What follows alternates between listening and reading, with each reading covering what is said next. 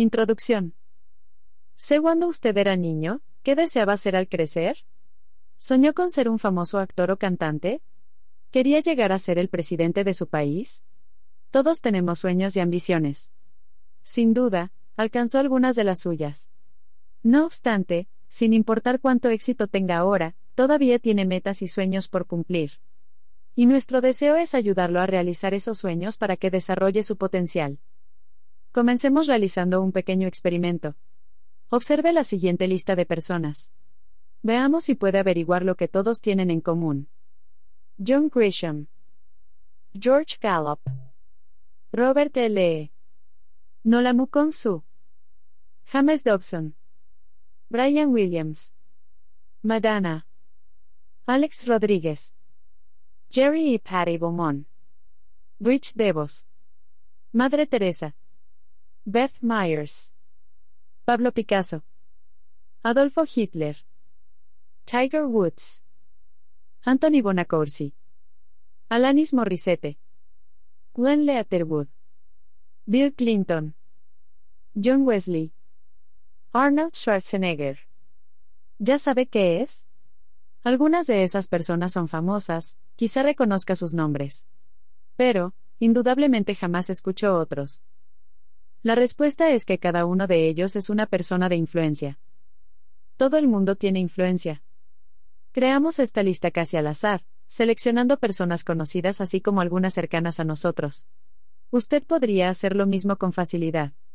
Lo hicimos para ilustrar un punto, todo el mundo tiene influencia en otras personas. No importa quién o cuál es su trabajo. Un político, como el presidente de Estados Unidos, tiene tremenda influencia en cientos de millones de personas, no solo en este país sino alrededor del mundo. Y los artistas populares muchas veces influencian en toda una generación de personas en una o más culturas. Una maestra, como Glenn Letterwood, que instruyó a John y a cientos de otros niños en la escuela dominical, impactó las vidas de sus estudiantes y también influyó indirectamente en todas las personas que esos niños llegaron a influir. Sin embargo, uno no tiene que ser importante para ser una persona de influencia. Es más, si su vida se vincula de alguna manera con otras personas, usted tiene influencia. Todo lo que hace en el hogar, la iglesia, su trabajo, o en el campo de pelota afecta las vidas de otras personas. Si desea tener éxito o afectar positivamente a nuestro mundo, necesita ser una persona influyente. Sin la influencia, no hay éxito. Por ejemplo, si es un vendedor que desea vender más productos, necesita poder influir en sus clientes. Si es gerente, su éxito depende de la habilidad para influir en sus empleados. Si es pastor, su habilidad de alcanzar personas y hacer que su iglesia crezca depende de su influencia en la congregación. Si desea crear una familia fuerte y saludable, tiene que influir en sus niños de manera positiva. No importa cuáles sean sus metas, usted las puede alcanzar más rápido, puede ser más efectivo y su contribución puede ser más duradera si aprende a convertirse en una persona de influencia. Un relato divertido acerca del impacto de la influencia nos llega del gobierno del presidente Calvin Coolidge. Un huésped de la Casa Blanca desayunaba con Coolidge cierta mañana y deseaba causar una buena impresión en el presidente. Notó que Coolidge, a quien le sirvieron el café, agarró la taza, vertió parte de su contenido en un platillo hondo y calmadamente le añadió un poco de crema y azúcar. Como no deseaba violar ninguna regla de etiqueta, el visitante siguió el ejemplo del comandante en jefe, derramó parte de su café en su platillo, y le añadió crema y azúcar. Luego esperó que el presidente hiciera su próxima movida. Se horrorizó cuando lo vio poner el platillo en el suelo para el gato. Nadie informó qué hizo el visitante después. Su influencia no es igual con todas las personas. Quizás no haya pensado mucho en ello, pero tal vez sepa instintivamente a cuáles personas usted influencia mucho y a cuáles no. Por ejemplo, piense en cuatro o cinco personas con las que trabaja. Cuando les presenta una idea o una sugerencia, ¿responden todas de la misma manera? Por supuesto que no. Una podría pensar que todas sus ideas son inspiradas. Otra podría percibir todo lo que usted dice con escepticismo. Pero a esa misma persona escéptica le podría encantar cada idea presentada por su jefe o uno de sus colegas. Eso simplemente muestra que su influencia en ella podría no ser tan fuerte como la que tiene otra persona. Una vez que empiece a prestarle más atención a las respuestas de las personas hacia usted y hacia los demás, verá que responden según su nivel de influencia. Y reconocerá, rápidamente, cuánta influencia ejerce con ciertas personas en su vida. Etapas de la influencia y su impacto. Si ha leído el libro de John, Los cinco niveles de liderazgo, tal vez recuerde la descripción de los cinco niveles de liderazgo y cómo la influencia aumenta por etapas. Se ve algo así. Los cinco niveles de liderazgo. El liderazgo, que es un uso específico de la influencia, alcanza su nivel más bajo cuando solo se basa en la posición. Aumenta y alcanza un nivel más alto, a medida que desarrolla relaciones con los demás. Es ahí cuando ellos le permiten dirigir más allá de los límites de su descripción laboral. A medida que usted y sus seguidores sean más productivos en su trabajo, su liderazgo avanzará al nivel 3. Y cuando empiece a desarrollar a las personas y ayudarlas a alcanzar su potencial, su liderazgo se moverá al nivel 4. Solo unos pocos alcanzan el nivel 5 ya que requiere que la persona se pase toda una vida desarrollando a otros hasta lo sumo de su potencial. La influencia opera de manera parecida. Crece por etapas. Consideremos cada nivel. Nivel 1. Modelo. Al principio las personas son influenciadas por lo que ven. Si tiene niños, entonces ha notado esto. No importa que les diga a los niños que hagan, su inclinación natural es seguir lo que lo ven hacer. La mayoría de las personas verán la influencia de usted en sus vidas y lo perciben como alguien positivo y confiable. Y a medida que le conozcan mejor, si les agrada lo que ven, aumentará su credibilidad y el potencial de su influencia. Cuando conoce a las personas, inicialmente carece de influencia sobre ellas. Si las conoce a través de alguien en quien confían y habla bien de usted, entonces usted puede tomar prestada temporalmente parte de la influencia de esa persona. Pero tan pronto como tengan la oportunidad de observarlo, las acciones suyas edificarán o destruirán esa influencia. Una excepción interesante a este proceso, ser modelo, sucede en el caso de las celebridades. Debido a su obsesión con la televisión, las películas, y los medios, muchos son influenciados fuertemente por personas que jamás han conocido. Casi nunca lo son por el individuo mismo, sino por la imagen de esa persona y es probable que esa imagen no sea precisa. Sin embargo, admiran a ese sujeto y son influenciados por las acciones y las actitudes que creen representadas en él. Nivel 2. Motivación. Si en verdad desea impactar significativamente las vidas de otras personas, tiene que hacerlo de cerca. Eso lo lleva al segundo nivel de influencia, la motivación. Usted se convierte en un motivador de influencia cuando anima a las personas y se comunica con ellas a nivel emocional. El proceso hace dos cosas. 1. Crea un puente entre usted y ellos, y 2. Edifica su confianza y sentido de dignidad. Cuando los individuos se sienten a gusto con usted y consigo mismos durante los momentos en que lo acompañan, su nivel de influencia aumenta de modo significativo. Nivel 3. Mentor. Cuando usted alcanza un nivel de motivación que influencia a otros, puede comenzar a ver un impacto positivo en sus vidas. Para aumentar ese impacto y hacerlo duradero, tiene que avanzar al próximo nivel de influencia, ser un mentor.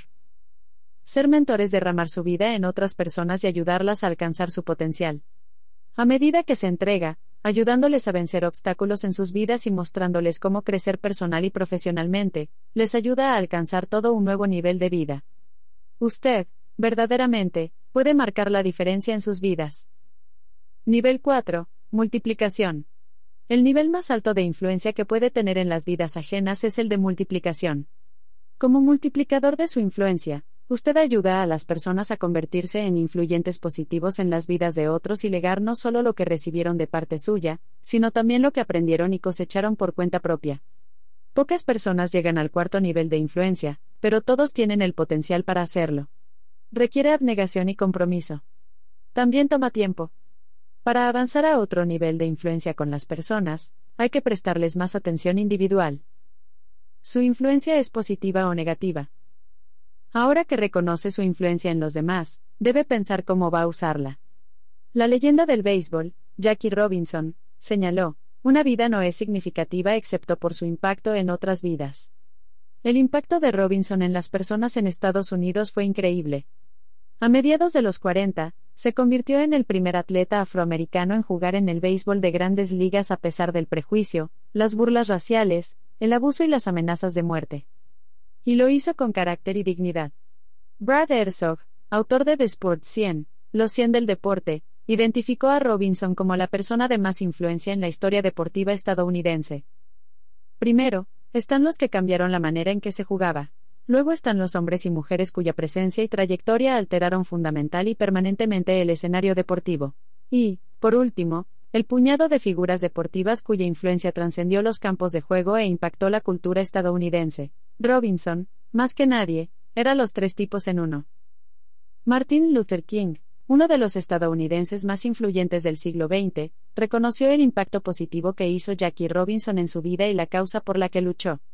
King le dijo al pionero del béisbol, Don Newcomb, jamás sabrán lo que usted, Jackie y Roy, Campanella, hicieron para facilitar mi trabajo.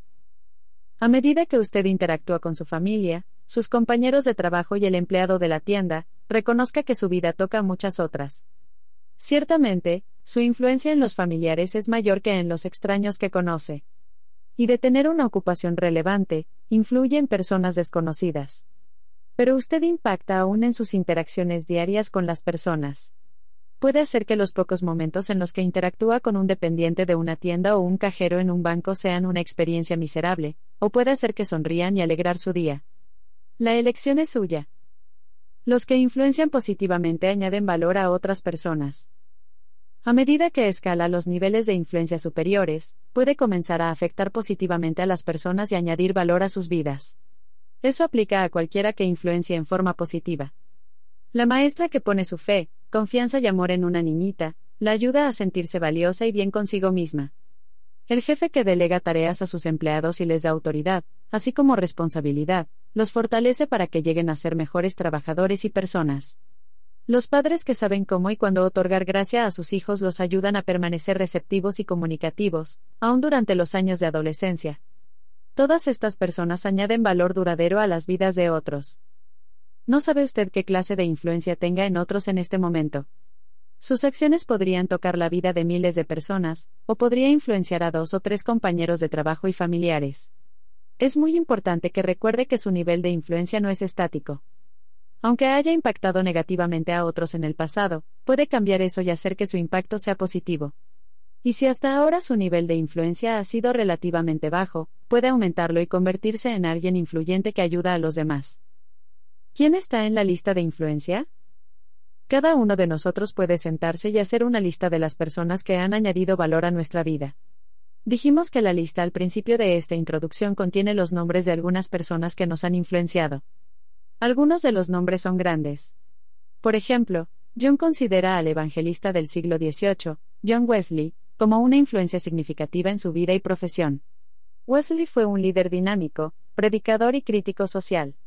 Durante su vida, trastocó la iglesia cristiana en Inglaterra y Estados Unidos y todavía hoy sus pensamientos y enseñanzas siguen influenciando el funcionamiento de las iglesias y las creencias de los cristianos.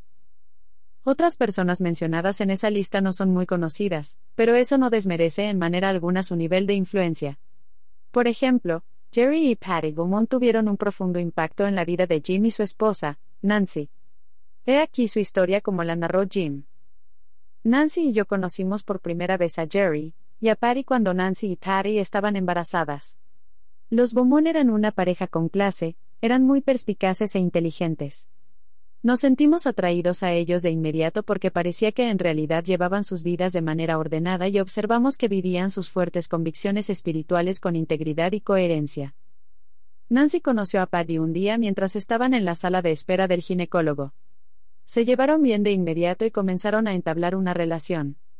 No teníamos idea alguna de cuán importante sería su amistad para nosotros unos cuantos meses después al alterarse nuestras vidas. Ahora Nancy y yo recordamos esos días como un buen tiempo. Nuestra hija, Heather, tenía cinco años, y realmente la disfrutábamos.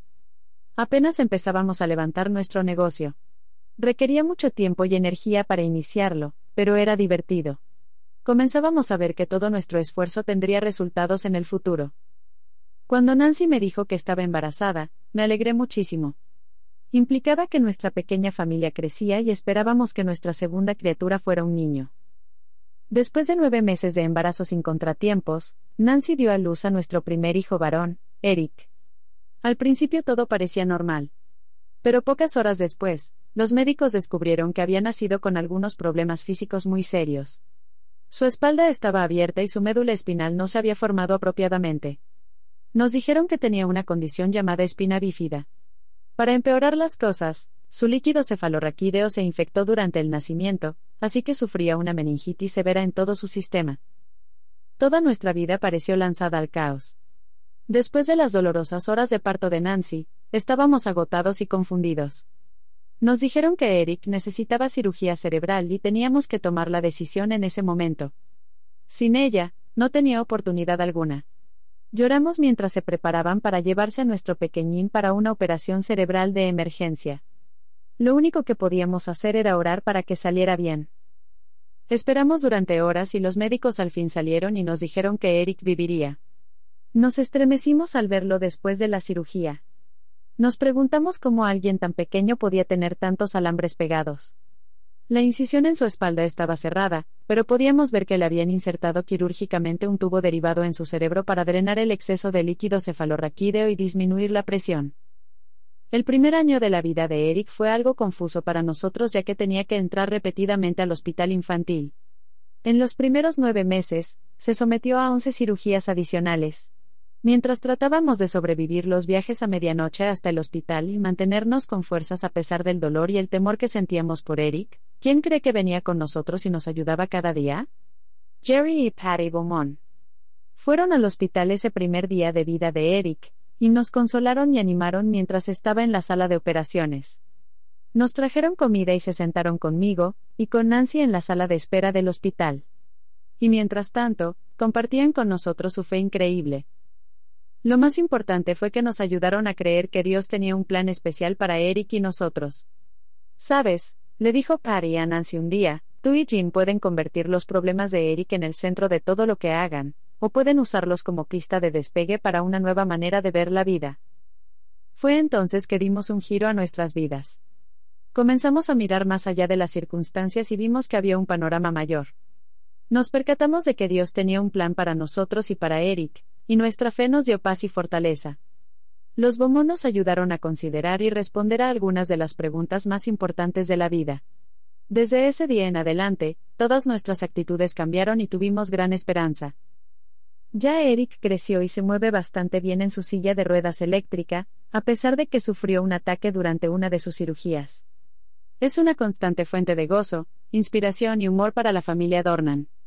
Y aunque su contacto con Jerry y Patty Beaumont duró solo un año, Jim y Nancy reconocen el tremendo valor que les añadieron, y aún los consideran como dos de las mayores influencias en sus vidas. Hoy, Jim y Nancy son personas de influencia, su negocio se ha expandido a muchos países alrededor del mundo, desde Europa Oriental hasta el Pacífico, desde Brasil y Argentina hasta China. Mediante seminarios, cintas y videos, impactan a cientos de miles de individuos y familias cada año. Su negocio continúa creciendo, pero para ellos lo más importante es que comunican sus fuertes valores y su fe a personas que influyen. Hacen todo lo que pueden por añadir valor a la vida de todos los que tocan. No sabemos exactamente cuál es su sueño en la vida o qué clase de legado desea dejar. No obstante, si desea impactar tendrá que convertirse en una mujer o un hombre capaz de influenciar a otros. No hay otra manera de tocar efectivamente las vidas de las personas. De convertirse en una persona de influencia, es posible que algún día cuando otros escriban los nombres de aquellos que hicieron una diferencia en sus vidas, el suyo esté en la lista. Una persona de influencia tiene integridad con las personas. Jim dice, hace unos años, mientras Nancy, mi esposa y yo estábamos en un viaje de negocios por Europa, celebramos su cumpleaños en Londres. Como regalo, decidí llevarla a la tienda Escada para comprarle un par de vestidos. Se probó algunas cosas y le gustaban todas. Y mientras estaba en el probador tratando de decidir cuál se llevaría, le dije al dependiente que lo envolviera todo. Nancy trató de protestar, se sentía avergonzada por comprar tantas cosas a la vez, pero insistí. Ambos sabíamos que usaría bien la ropa. Un par de días después, tomamos el largo vuelo del aeropuerto Heathrow, en Londres, al Aeropuerto Internacional de San Francisco. Después de aterrizar, pasamos a la fila para la inevitable inspección de la aduana. Cuando nos preguntaron qué teníamos que declarar, le mencionamos la ropa que compró Nancy y la cantidad que gastamos. ¿Cómo? dijo el agente. ¿Está declarando ropa? ¿De qué está hecha la ropa? Preguntó. Tengo que llamar a mi supervisor. Ni siquiera sé cuáles son las tarifas. Nadie declara ropa. Estaba frustrado. Vamos, saque todo y organícelo según el material. Debió tomarnos unos 45 minutos organizarlo todo y calcular cuánto gastamos en cada artículo. La tarifa resultó ser bastante alta, como dos mil dólares. Mientras metíamos todo en nuestras valijas, el agente dijo: ¿Sabe? Creo que lo conozco. ¿Usted es Jim Dornan? Sí, respondí. Lo siento, pero, ¿nos conocemos? No lo reconocía. No, dijo. Pero tengo un amigo que está en su organización. Network Twenty, ¿cierto? Así es, dije. He visto su foto anteriormente. ¿Sabe? Me dijo el agente, mi amigo me ha dicho que me beneficiaría uniéndome a su organización. Pero realmente no he escuchado. Ahora creo que debo reconsiderarlo. Después de todo puede estar en lo correcto. Verá, la mayoría de las personas que veo todos los días tratan de pasar todo tipo de cosas a través de la aduana sin pagar impuesto. Pero ustedes, están declarando cosas que pudieron haber pasado sin problema alguno. Realmente pudieron haberse ahorrado una buena cantidad de dinero. Eso podrá ser cierto, respondió Nancy, pero puedo prescindir del dinero que pagué en la aduana mucho más de lo que puedo prescindir de no tener una conciencia limpia. Ese día, mientras estábamos parados en la fila, ni siquiera se nos ocurrió que alguien pudiera conocernos. Y pienso que eso es lo que muchas personas piensan al hacer artimañas en la vida. ¿Quién va a enterarse? Se dicen. La verdad es que otras personas saben. Su cónyuge, sus hijos, sus amistades y sus socios de negocio saben. Más importante aún, aunque cubra sus huellas muy bien, y ellos no sepan en lo que anda, usted lo sabe. Y no desea entregar o vender su integridad a ningún precio. La integridad genuina no está a la venta.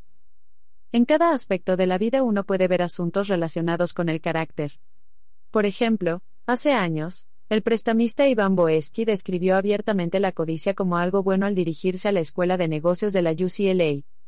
Esa manera de pensar defectuosa pronto lo metió en líos. Cuando sus prácticas inmorales en Wall Street salieron a la luz, fue multado con 100 millones de pesos de dólares y enviado a prisión por tres años. Uno ve ejemplos de quiebras morales en casi cualquier parte. Los predicadores televisivos caen moralmente, madres ahogan a sus niños, se encuentran a atletas profesionales con drogas y prostitutas en sus cuartos de hotel. La lista sigue creciendo. Muchas personas perciben la integridad como una idea pasada de moda, algo que puede gastarse o que ya no es aplicable a ellos en nuestro mundo acelerado. Pero es posible que hoy la integridad haga más falta que nunca antes y es absolutamente esencial para cualquiera que desee convertirse en una persona de influencia. En su libro más vendido, Los siete hábitos de la gente altamente efectiva, Stephen Covey escribió acerca de la importancia de la integridad para el éxito de una persona. Si trato de usar estrategias y tácticas humanas en cuanto a cómo influir en otras personas para que hagan lo que quiero, para trabajar mejor, para estar más motivado, para agradarles y que se agraden entre sí, y mi carácter es fundamentalmente defectuoso, caracterizado por doblez o hipocresía, a la larga no podré tener éxito. Mi doblez producirá desconfianza, y todo lo que haga, hasta emplear las llamadas buenas técnicas de relaciones humanas, se percibirá como manipulación. Simplemente no importa cuán buena sea la retórica o siquiera sus intenciones, si hay poca o ninguna confianza, no hay fundamento para el éxito permanente. Solo la bondad vivifica la técnica. La integridad trata de cosas pequeñas. Pese a lo importante que es la integridad para el éxito de su negocio, es mucho más crítica si desea convertirse en una persona de influencia. Es el fundamento sobre el que se construyen muchas otras cualidades, como el respeto, la dignidad y la confianza. Si la base de la integridad es débil o es principalmente defectuosa, ser una persona de influencia se convierte en algo imposible. Como lo señala Sheryl Biel, una de las realidades de la vida es que si no se puede confiar en una persona en todos los aspectos, uno realmente no puede confiar en él o ella en ningún punto. Hasta las personas que pueden ocultar su falta de integridad durante un tiempo, al fin y al cabo experimentan el fracaso y desaparece cualquier influencia que hayan logrado temporalmente. Vea la integridad como algo con beneficios similares al cimiento de una casa durante una tormenta recia. Si es sólido, resistirá las aguas tormentosas. Pero si tiene grietas, la tensión de la tormenta las aumenta hasta que al fin y al cabo, el cimiento y luego toda la casa, se derrumban bajo la presión. Debido a eso es crucial mantener la integridad ocupándose de las cosas pequeñas. Muchas personas malinterpretan esto. Piensan que pueden hacer lo que les plazca respecto a las cosas pequeñas porque creen que siempre y cuando no tengan un gran resbalón, les irá bien. Pero así no son las cosas. El Webster's New Universal Unabridged Dictionary, Nuevo Diccionario Universal Webster, describe la integridad como adhesión a principios éticos y morales, carácter moral sólido, honestidad. Los principios éticos no son flexibles. El hurto es hurto, sea un dólar, mil, o un millón. La integridad se compromete con el carácter por encima de la ganancia personal, con las personas por sobre las cosas, con el servicio por encima del poder, con el principio por sobre la conveniencia, con la vista panorámica por encima de la inmediata. Desarrollar y mantener la integridad requiere atención constante. Josh Weston, ejecutivo y director de la compañía Automatic Data Processing, Incorporated, afirma, siempre he tratado de vivir con la siguiente regla, no haga lo que no le agradaría leer en el periódico al día siguiente. Es un buen principio que todos deberíamos observar. La integridad es un trabajo interno. Una de las razones por las cuales muchas personas luchan con lo que se relaciona con la integridad es que tienden a mirar fuera de sí mismos para explicar sus deficiencias en el carácter. No obstante, el desarrollo de la integridad es un trabajo interno. Observe las tres verdades siguientes acerca de la integridad que se oponen al pensamiento común. 1. La integridad no está determinada por las circunstancias.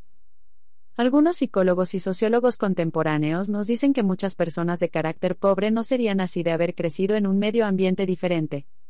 Ahora, es cierto que nuestra crianza y nuestras circunstancias afectan lo que somos.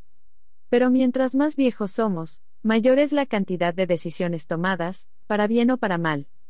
Dos personas pueden crecer en el mismo ambiente, aún en la misma casa y una es íntegra y la otra no. A fin de cuentas, usted es responsable de sus decisiones. 2. La integridad no se basa en credenciales.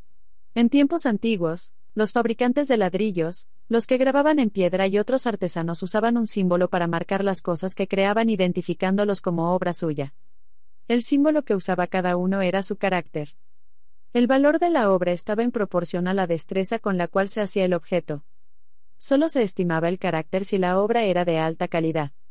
En otras palabras, la calidad de la persona y su obra respaldaban sus credenciales. Si la obra era buena, así era el carácter.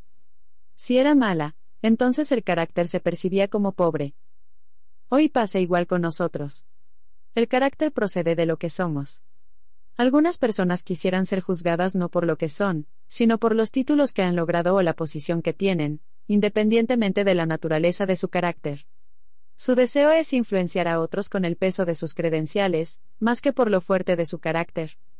Pero las credenciales jamás podrán alcanzar lo que puede hacer el carácter. Observe las diferencias entre las dos. Credenciales. Carácter. Son transitorias. Es permanente. Se enfocan en los derechos. Se concentra en las responsabilidades. Solo añaden valor a una persona. Añade valor a muchas personas. Enfocan los logros pasados. Construye un legado para el futuro. Muchas veces evocan celos en otros. Genera respeto e integridad. Solo le lleva a la puerta. Lo mantiene allí. Ninguna cantidad de títulos, grados, oficios, designaciones, premios, licencias, u otra credencial puede sustituir la integridad básica cuando hablamos del poder de influir en otros. 3. La integridad no debe confundirse con reputación. Ciertamente, una buena reputación es valiosa. Salomón, rey del antiguo Israel, declaró, de más estima es el buen nombre que las muchas riquezas y la buena fama más que la plata y el oro. Pero la buena reputación es el reflejo del carácter de la persona. Si la reputación es como el oro, entonces tener integridad es como ser dueño de la mina. Preocúpese menos por lo que otros piensan y préstele atención a su carácter interno. De L. Murray escribió, si me ocupo de mi carácter, mi reputación se ocupará de sí misma. Si lucha para mantener su integridad y está haciendo todo lo correcto en el aspecto externo y aún así tiene malos resultados, algo anda mal, todavía necesita cambiar por dentro. Vea las siguientes preguntas podrían ayudarle a identificar las áreas que requieren atención. Preguntas que ayudan a medir su integridad. 1. ¿Cuán bien trato a las personas que no me benefician? 2. ¿Soy transparente con los demás? 3. ¿Aparento ser algo distinto dependiendo de la S persona S con quienes esté? 4. ¿Soy el mismo cuando ocupo el centro de atención que cuando estoy solo? 5. ¿Reconozco rápidamente el mal que hago sin que me presionen? 6. ¿Doy prioridad a otras personas antes que a mi agenda personal? 7. ¿Tengo un patrón rígido para las decisiones morales o determinan las circunstancias mis elecciones? 8. ¿Tomo decisiones difíciles aunque impliquen un costo personal? 9. Cuando tengo algo que decir de ciertas personas, ¿les hablo a ellas o hablo de ellas? 10. ¿Rindo cuentas ante al menos una persona por lo que pienso, digo y hago? No se apresure a responder estas preguntas. Si el desarrollo del carácter es un aspecto de su vida seriamente necesitado, su tendencia podría ser a dar respuestas que describan cómo desearía ser en lugar de quien realmente es. Invierta algún tiempo para reflexionar en cada pregunta. Luego trabaje en las áreas donde tiene más problemas. Y recuerde esto. Muchos tienen éxito inmediato por lo que saben, algunos tienen éxito temporal por lo que hacen, pero pocos logran éxito permanente por lo que son. El camino hacia la integridad puede que no sea el más fácil, pero es el único que lo llevará a donde definitivamente desea llegar. La integridad es su mejor amiga. El apreciado escritor estadounidense del siglo XIX, Nathaniel Hawthorne, ofreció este pensamiento, ningún hombre puede llevar una cara consigo, y otra para la multitud por mucho tiempo, sin que al fin se confunda y no sepa cuál es la verdadera. Cuando usted compromete su integridad, se hace un daño increíble. Eso ocurre porque realmente la integridad es su mejor amiga. Jamás lo traicionará o lo comprometerá. Mantiene sus prioridades en lo correcto. Cuando se ve tentado a tomar atajos, ella le ayuda a quedarse en el curso correcto. Cuando otros lo critican injustamente, le ayuda a seguir y adoptar la sublime posición de no defenderse. Y cuando la crítica de otros es válida, la integridad le ayuda a aceptar lo que dicen, aprender de ello y seguir creciendo. Abraham Lincoln dijo en una ocasión, cuando deje las riendas del gobierno, quiero que me quede un amigo. Y ese amigo lo llevo dentro de mí. Casi podría decirse que, debido a la crítica tan virulenta de su gestión, la integridad de Lincoln era su mejor amiga mientras ocupaba su puesto. He aquí una descripción de lo que enfrentó tal y como lo explicara Donald T. Phillips. Es posible que Abraham Lincoln fuera más calumniado, difamado y odiado que ningún otro hombre que haya aspirado al puesto más alto de la nación. En público se le llamó casi cada nombre que la prensa del día pudiera imaginarse, incluyendo, mono grotesco, abogado campesino de tercera clase, que antes rompiera rieles y ahora divide a la Unión, bromista vulgar grosero, dictador, simio, bufón, entre otros. El Illinois State Register lo denominó el político más deshonesto y suspicaz que jamás haya desgraciado un puesto en Estados Unidos de América. La crítica injusta y severa no amainó después que Lincoln prestó juramento para su cargo, ni tampoco procedía solo de los simpatizantes de los sureños. Provenía de la Unión misma, del Congreso, de algunas facciones dentro del Partido Republicano, e inicialmente, entre su propio gabinete. A través de todo, Lincoln fue un hombre de principios. Y como sabiamente dijera Thomas Jefferson, Dios concede que los hombres de principios sean nuestros principales hombres.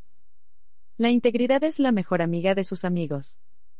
La integridad es su mejor amiga y también es una de las mejores amigas que jamás tendrán sus amigos. Cuando la gente que lo rodea sabe que es una persona íntegra, percibe que usted desea influenciarle por la oportunidad de añadir valor a sus vidas. No tienen que preocuparse por sus motivaciones. En una ocasión vimos una caricatura en el New Yorker que mostraba cuán difícil puede ser evaluar los motivos ajenos. Algunos puercos se reunieron para comer mientras el granjero llenaba su batea hasta el borde. Un puerco se volvió a los otros y les inquirió, ¿se han preguntado alguna vez por qué es tan bueno con nosotros? La persona íntegra influencia a otros porque desea traer algo a la mesa que los beneficie, no para ponerlos a ellos en la mesa y beneficiarse a sí mismo. La confianza, el beneficio de la integridad. La conclusión en cuanto a la integridad es que permite que otros confíen en usted. Y sin confianza, usted no tiene nada. La confianza es el factor más importante en las relaciones personales y profesionales. Es el pegamento que une a la gente. Y es la clave para convertirse en una persona de influencia. En estos días la confianza es un género cada vez más escaso. Las personas cada día son más suspicaces y escépticas.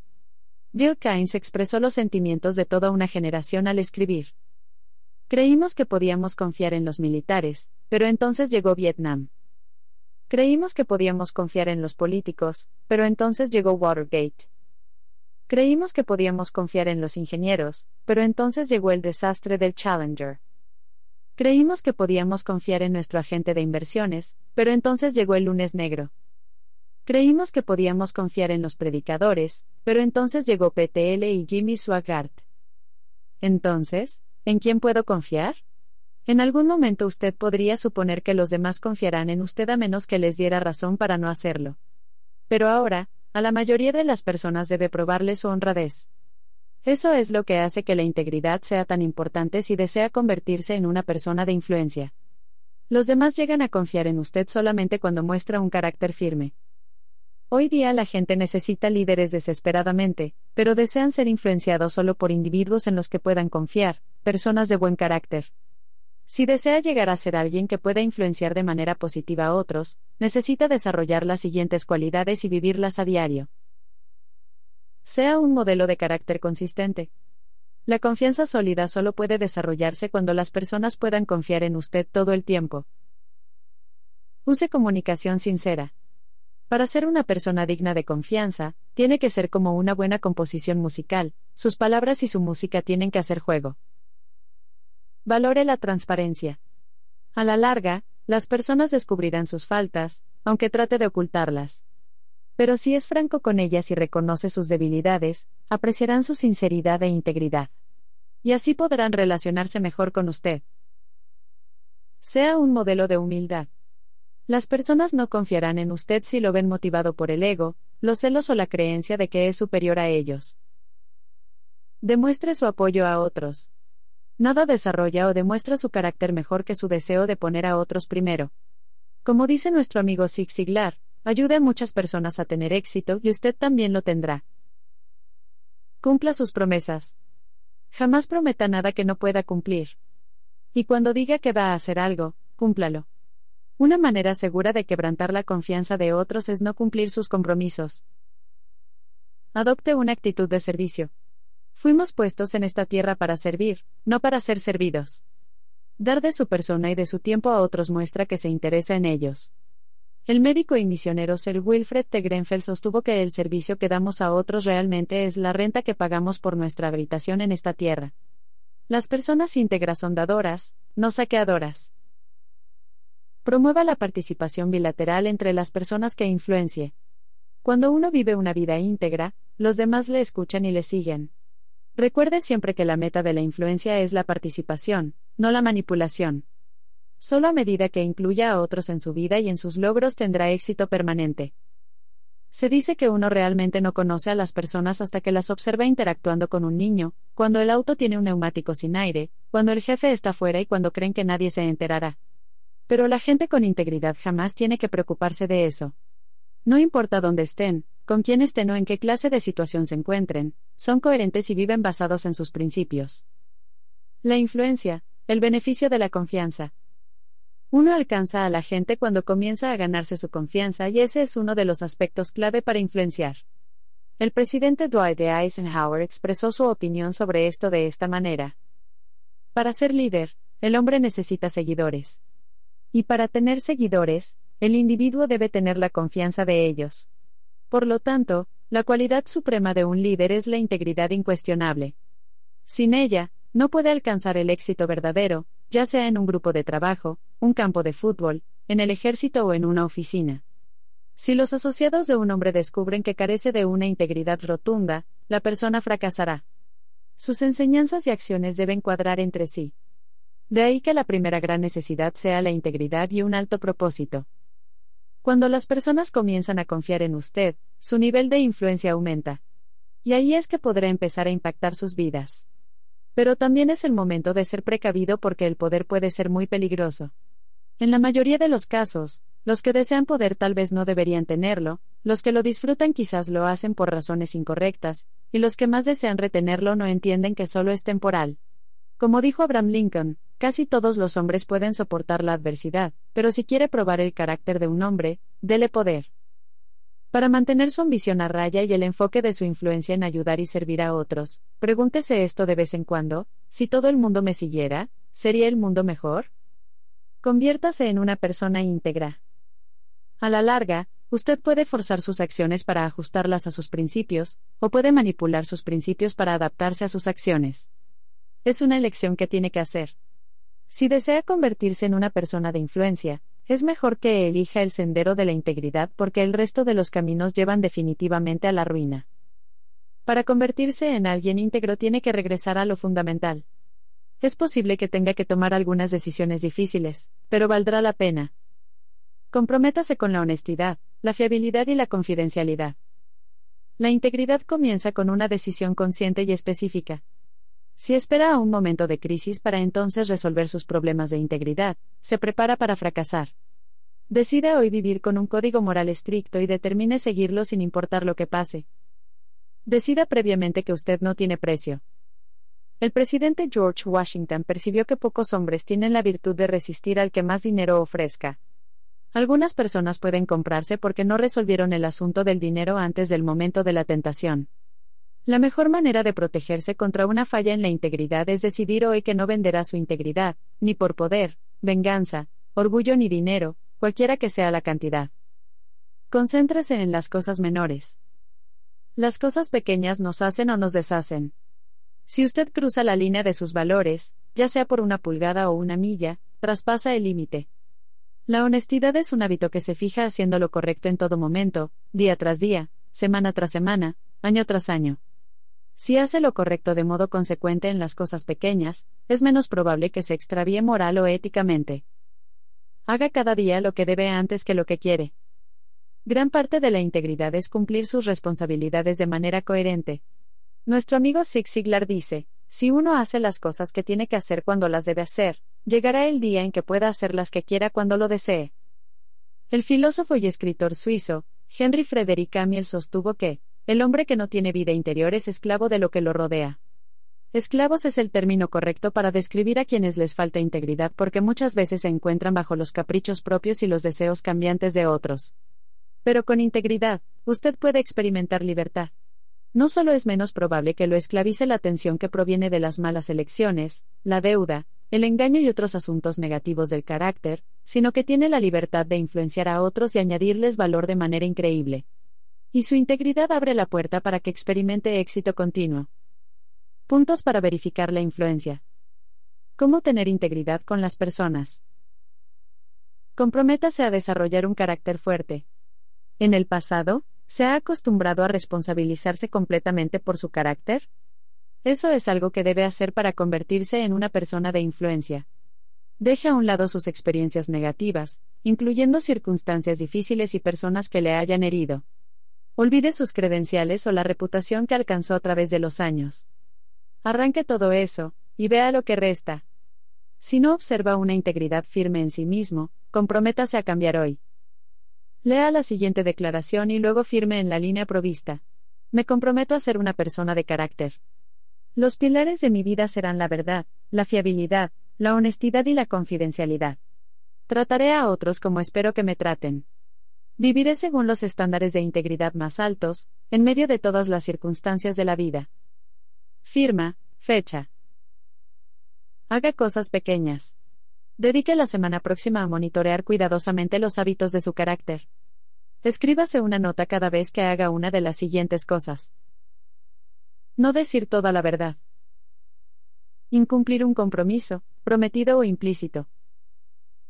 Dejar una tarea sin terminar. Hablar sobre algo que se esperaba que mantuviera en confidencia. Haga lo que debe antes que lo que quiere. Cada día de esta semana, ubique dos asuntos en su lista de cosas pendientes que debe hacer pero que ha estado posponiendo. Complete esas tareas antes de hacer cualquier cosa de la lista de las que disfruta. Una persona de influencia. No deja de cuidar a las personas.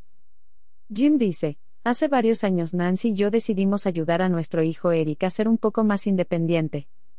Hablando en general, le va muy bien. Es más, participa en muchas actividades que alguien que no usa una silla de ruedas jamás llega a realizar. Pero creímos que disfrutaría al dar otro paso en su desarrollo personal, así que indagamos respecto a algo que oímos llamado Canine Companions for Independence, 201, Compañeros Caninos para la Independencia, una organización que une perros especialmente entrenados a personas impedidas.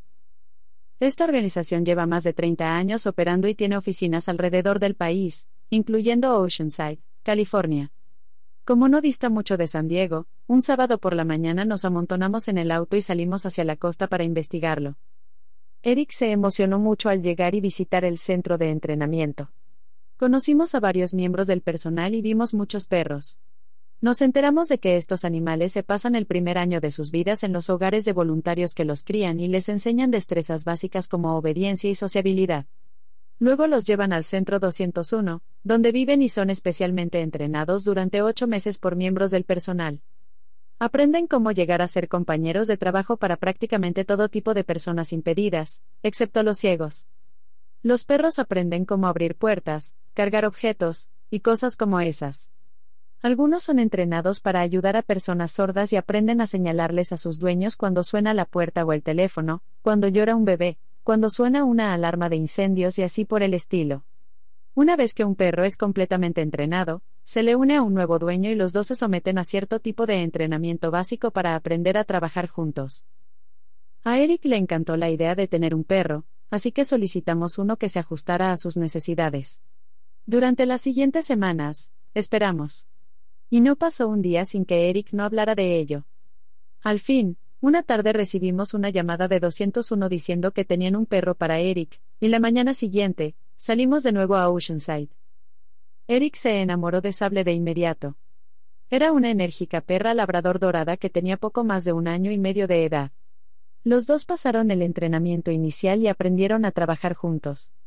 Sable podía encender y apagar las luces por Eric, acompañarlo a la tienda con dinero y cargar sus compras y hacer un montón de cosas más. A medida que se acercaba el término del entrenamiento, uno de los entrenadores se sentó con Eric y habló con él. Le dijo, Eric, no importa que hagas o dejes de hacer con Sable, asegúrate de algo. Tienes que ser tú quien la alimente. Eso es muy importante. Es la única manera de asegurar el vínculo entre ustedes y que te perciba como su amo. Darle amor y afecto a la perra era sencillo para Eric. Disfrutaba mimándola y acariciándola, pero le resultó más difícil aprender a hacerse cargo de ella. Él tiene una personalidad bastante dócil. Pero con el tiempo, aprendió a alimentarla, y al fin se convirtió en la parte favorita de su rutina. Alimentar a la perra es la mejor manera de crear una relación con ella. No solo provee lo necesario para el animal, dándole vida y fuerza, sino que también le enseña a confiar en usted y a seguirle.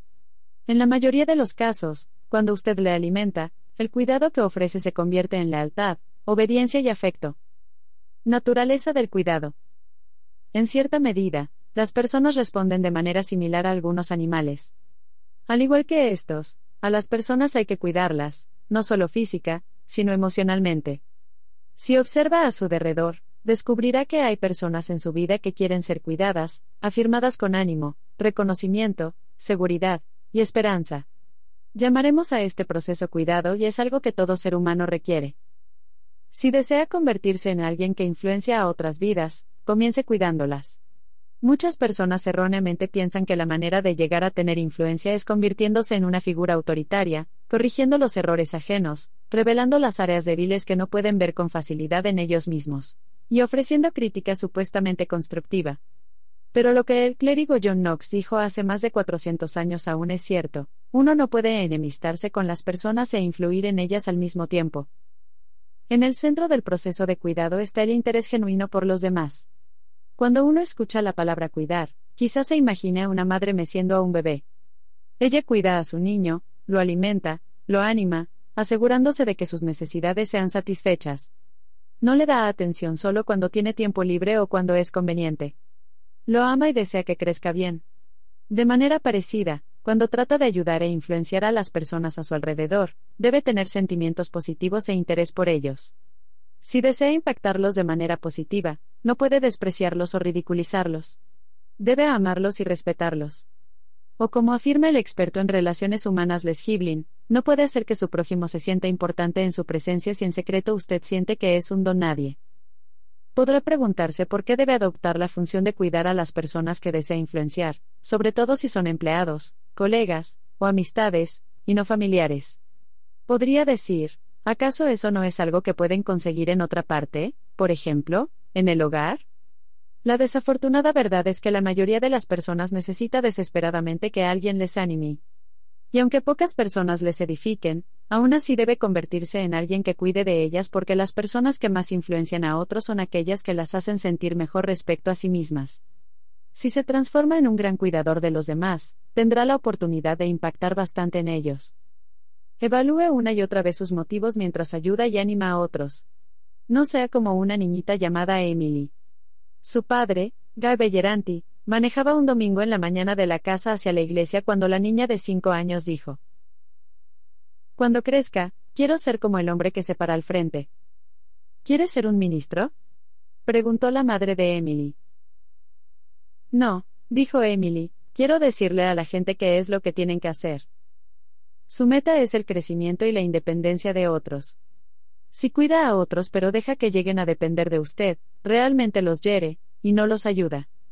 Si los ayuda por su deseo de satisfacer sus necesidades o para sanar las heridas de su pasado, su relación con ellos puede llegar a ser interdependiente.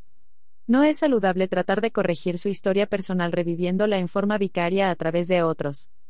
Además, las personas interdependientes jamás llegan a ser influencias positivas en los demás. El cuidador influyente es un dador.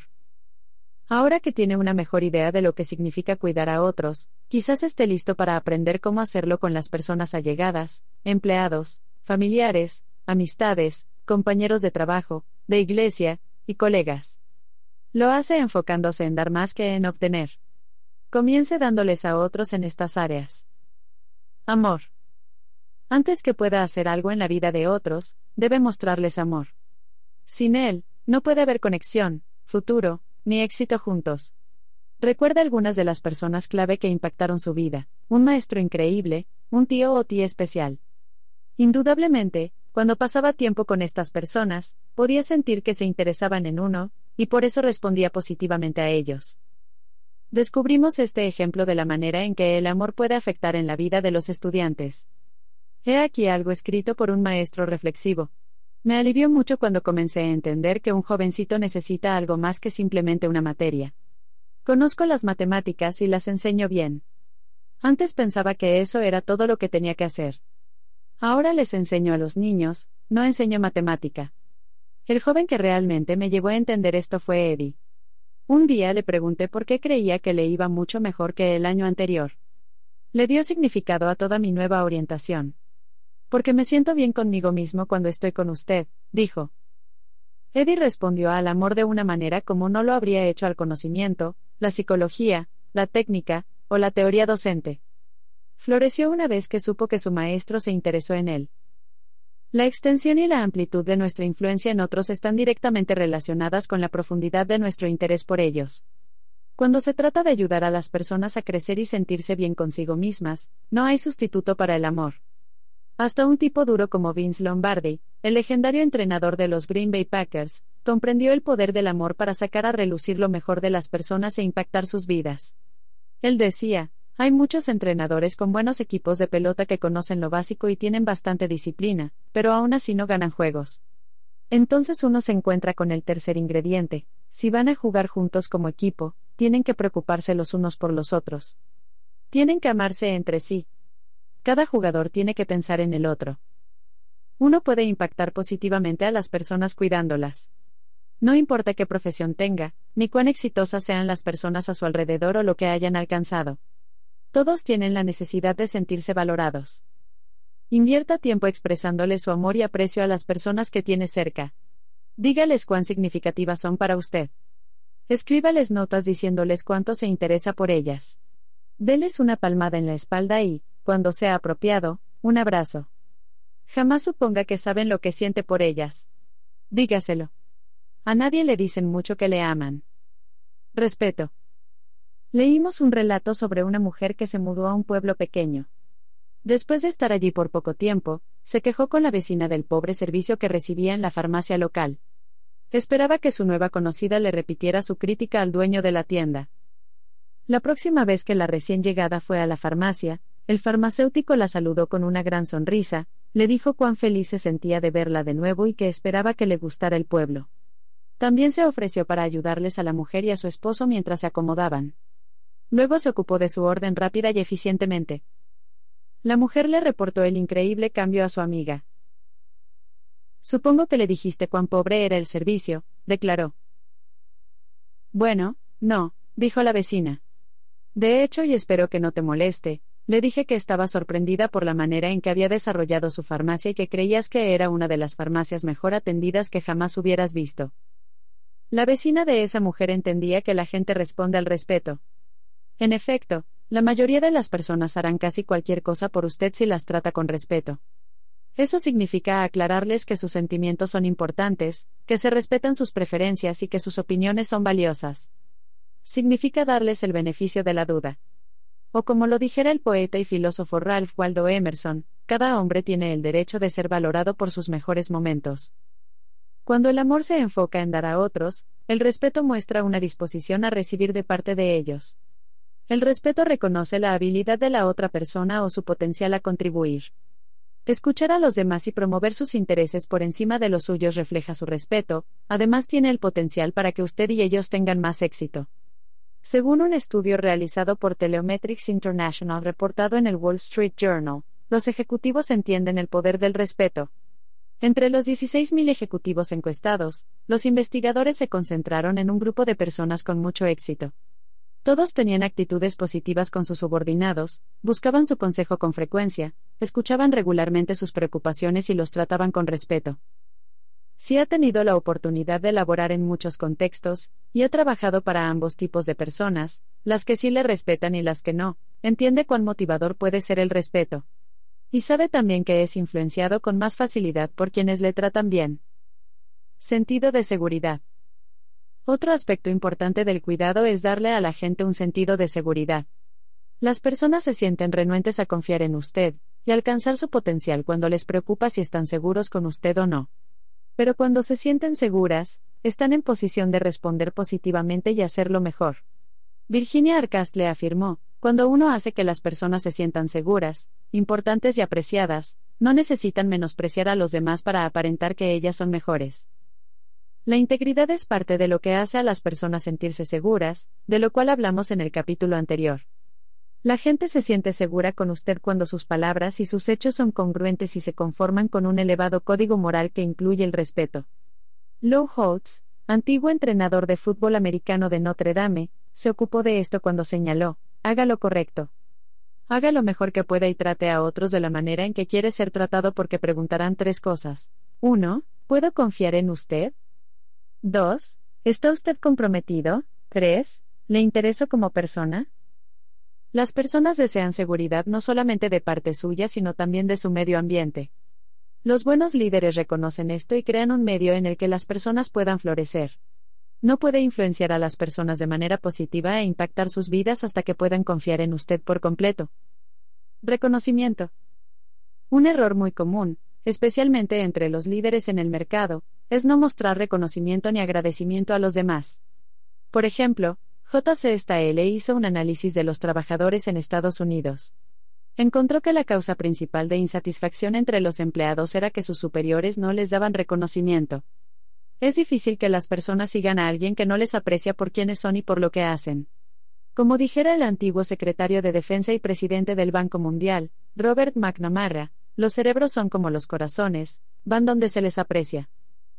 El reconocimiento es algo que todos aprecian mucho, no solo las personas en los negocios y la industria. Aunque sea un poco de reconocimiento puede rendir bastantes frutos en la vida de una persona. Por ejemplo, leímos un relato escrito por Helen Pembrosla, una monja maestra. Contaba su experiencia con Mark Eckland, un estudiante al que le enseñó por primera vez en tercer grado y luego, en la escuela secundaria, le enseñó matemática. He aquí su relato. Un viernes, en el aula, el ambiente no era bueno. Toda la semana nos habíamos esforzado mucho en un nuevo concepto y percibí que los estudiantes estaban frustrados consigo mismos y se sentían incómodos entre sí. Tenía que detener la incomodidad antes de que se descontrolaran. Así que les pedí que escribieran en dos hojas de papel los nombres de los demás compañeros, dejando un espacio entre cada uno. Entonces les dije que pensaran en la cosa más genial que se les ocurriera respecto a cada uno de sus compañeros de clase y que le escribieran. Hizo falta el resto del periodo de clase para terminar la tarea, pero mientras los estudiantes salían del salón, cada uno me entregó su papel. Ese sábado, escribí el nombre de cada estudiante en una hoja de papel y anoté lo que el resto dijo acerca de ese individuo. El lunes le di a cada estudiante su lista. Algunos tenían dos páginas. Antes de que pasara mucho tiempo, toda la clase sonreía. ¿De verdad? Escuché susurrar. Jamás pensé que eso le resultara significativo a alguien.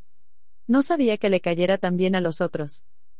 Nadie volvió a mencionar aquellos papeles en la clase.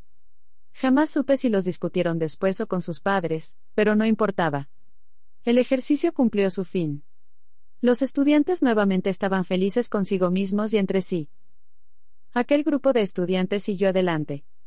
Años más tarde, después de regresar de unas vacaciones, mis padres me recogieron en el aeropuerto. Mientras manejábamos a casa, mamá me hizo las preguntas acostumbradas en cuanto al viaje, cómo estuvo el tiempo, mis experiencias en general. Hubo un vacío breve en la conversación.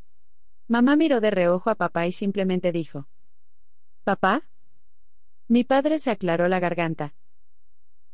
Los Eckland llamaron anoche, comenzó. ¿Ah, sí? Dije. No he oído de ellos en años. Me pregunto cómo estará Mark. Papá respondió en voz baja. Mataron a Mark en Vietnam, dijo. Mañana es el funeral y sus padres quieren que asistas. Hasta hoy puedo señalar el punto exacto en la autopista interestatal 494 en donde papá me dijo lo de Mark. Nunca había visto a un soldado en un ataúd militar. La iglesia estaba llena de amistades de Mark. La hermana de Chuck, su antiguo compañero de clase, cantó The Battle Hymn of the Republic, el himno de batalla de la República. ¿Por qué tuvo que llover el día del funeral? Ya era bastante difícil estar al lado de la tumba. El pastor pronunció las oraciones acostumbradas y el trompetista ejecutó el toque militar fúnebre. Uno por uno, todos los que amaban a Mark caminaron por última vez al lado del ataúd y lo salpicaron con agua bendita. Fui la última en bendecir el ataúd. Mientras estaba parada allí, uno de los soldados que cargó el ataúd se me acercó. ¿Usted era la maestra de matemáticas de Mark? preguntó. Asentí mientras continuaba viendo el ataúd. Mark me habló mucho de usted, dijo. Después del funeral la mayoría de los compañeros de clase de Mark salieron a la granja de Chuck para almorzar. La madre y el padre de Mark estaban allí esperando, obviamente, por mí. Queremos mostrarle algo, dijo su padre, sacando una cartera de su bolsillo. Encontraron esto en su cuerpo cuando lo mataron. Creímos que lo reconocería. Al abrir la billetera, sacó con cuidado dos gastadas hojas de papel de libreta que obviamente fueron pegadas, dobladas y desdobladas en muchas ocasiones. Supe sin mirar que los papeles eran los que había usado para nombrar todas las cosas buenas que cada compañero de clases de Mark había dicho de él. Muchas gracias por hacer eso, dijo la madre de Mark. Como puede ver, él lo atesoraba. Los compañeros de clase de Mark comenzaron a rodearnos. Chuck se sonrió un tanto tímido y dijo. Todavía tengo mi lista. Está en mi casa, en la gaveta superior de mi escritorio. John me pidió que pusiera la suya en nuestro álbum de bodas, dijo la esposa de John. Yo también tengo la mía, dijo Marilyn. Está en mi diario. Entonces Vicky, otra compañera de clase, buscó en su cartera, sacó su billetera y le mostró su gastada y estrujada lista al grupo. La llevo conmigo en todo momento, dijo Vicky sin parpadear. Creo que todos guardamos nuestras listas. Fue entonces cuando finalmente me senté y lloré. ¿Qué haría que tantas personas guardaran las hojas de papel que recibieron cuando jovencitos llevándolas aún consigo siendo adultos, algunos de ellos, por todas partes? Hasta luchando en un campo de arroz al otro lado del mundo? La respuesta es el aprecio. Todo el mundo tiene un hambre increíble de aprecio, afecto y reconocimiento. Mientras se relaciona con las personas, camine lentamente a través de la multitud. Recuerde los nombres de las personas, invierta tiempo mostrándoles que está interesado. Haga que otras personas sean una prioridad en su vida por encima de cualquier otra cosa, incluyendo sus planes y su itinerario. Y déles reconocimiento cada vez que pueda. Los edificará y los motivará. Y esto le convertirá en una persona de gran influencia en sus vidas. Ánimo. Hace años se condujo un experimento para medir la capacidad de las personas para resistir el dolor. Los psicólogos midieron cuánto tiempo podía una persona descalza pararse en una cubeta de agua helada. Hallaron que un factor facilitó que algunos estuvieran en el agua el doble que los demás. ¿Sabe cuál fue el factor? El ánimo. Cuando otra persona estaba presente, apoyando y animando, los que sufrían pudieron soportar el dolor mucho más tiempo que los que no los recibían. Pocas cosas ayudan a una persona como el ánimo. George M. Adams lo llamó el oxígeno del alma. La habilidad de influenciar es una consecuencia natural del ánimo. Benjamin Franklin escribió en una carta al comandante naval John Paul Jones, de aquí en adelante, si ve ocasión para darles a sus oficiales y amistades un poco más de elogios de lo debido y confesar más faltas de las que pueda ser acusado con razón. Por ello simplemente pronto llegará a ser un gran capitán. Jones en verdad aprendió la lección. Eventualmente, llegó a ser un héroe de la Guerra de Independencia de Estados Unidos y luego alcanzó el rango de contraalmirante en la Marina rusa. Así como el ánimo hace que otros quieran seguirle, no ofrecer elogios y ánimo tiene el efecto opuesto. Leímos un relato por el Dr. Maxwell Maltz que muestra el increíble impacto negativo que una persona puede ejercer al no animar a los que tiene cerca. Maltz escribió a una mujer que vino a su oficina buscando ayuda. Evidentemente, su hijo se había mudado de su casa en el centro del país, a Nueva York, en donde Maltz tenía su consultorio. Cuando su hijo era solamente un niño, murió el esposo de la mujer, y ella se encargó del negocio, esperando hacerlo solo hasta cuando el hijo fuera lo suficientemente maduro para ocuparse de él. Pero cuando el hijo creció, no quiso involucrarse. En lugar de eso, quiso irse a Nueva York a estudiar. Ella acudió a Maltz porque quería averiguar por qué su hijo se comportaba de esa manera. Unos cuantos días después el hijo fue a la oficina de Maltz, explicando que su madre había insistido en la visita.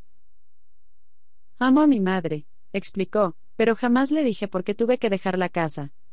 Simplemente nunca tuve el valor. No quiero que sea infeliz, pero verá doctor, no quiero seguir lo que mi padre comenzó. Quiero arreglármelas por mi propia cuenta. Eso es muy admirable, le dijo Maltz, pero ¿qué tienes en contra de tu padre? Él era un buen hombre y trabajó muy duro, pero supongo que lo resentía, dijo. Mi padre tuvo que esforzarse mucho y creyó que tenía que ser duro conmigo. Me parece que quería que desarrollara autosuficiencia o algo así por el estilo. Cuando niño, jamás me animó. Recuerdo cuando jugaba pelota con él en el patio. Él me lanzaba la pelota, yo la atrapaba. Hacíamos un juego para ver si yo podía atrapar diez pelotas seguidas. Y, doctor, Jamás me dejaba atrapar la décima pelota. Me tiraba ocho o nueve, pero siempre tiraba la décima al aire, o al suelo, o donde no podía atraparla. El joven se detuvo un momento y entonces dijo. Nunca me permitía atrapar la décima pelota, jamás. Y me parece que tuve que dejar la casa y el negocio que empezó porque de una u otra manera deseaba atrapar esa décima pelota. La falta de ánimo puede inhibir a la persona e impedirle una vida saludable y productiva, pero cuando se siente animada, puede enfrentar lo imposible y sobreponerse a la adversidad de manera increíble. La persona que da el don del ánimo se convierte en alguien que tiene influencia en su vida. Lo que reciben. Para convertirse en una persona que cuida de los demás, aprenda a pensar de otra manera. En vez de pensar en usted mismo, déles prioridad a otros. En vez de poner a los demás en su lugar, trate de ponerse en el de ellos. Eso no siempre es fácil.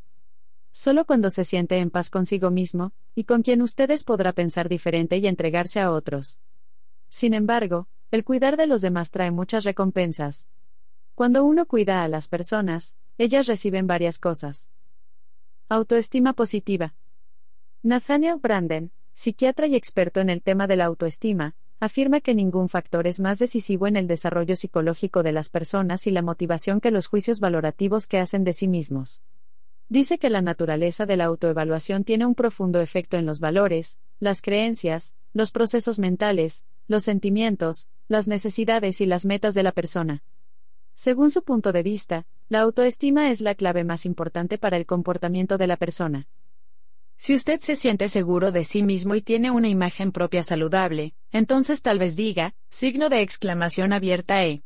Puedo entender lo de aumentar la autoestima de un niño, pero cuando se trata de mis empleados o colegas, eso es asunto de ellos. Son adultos. Que se superen.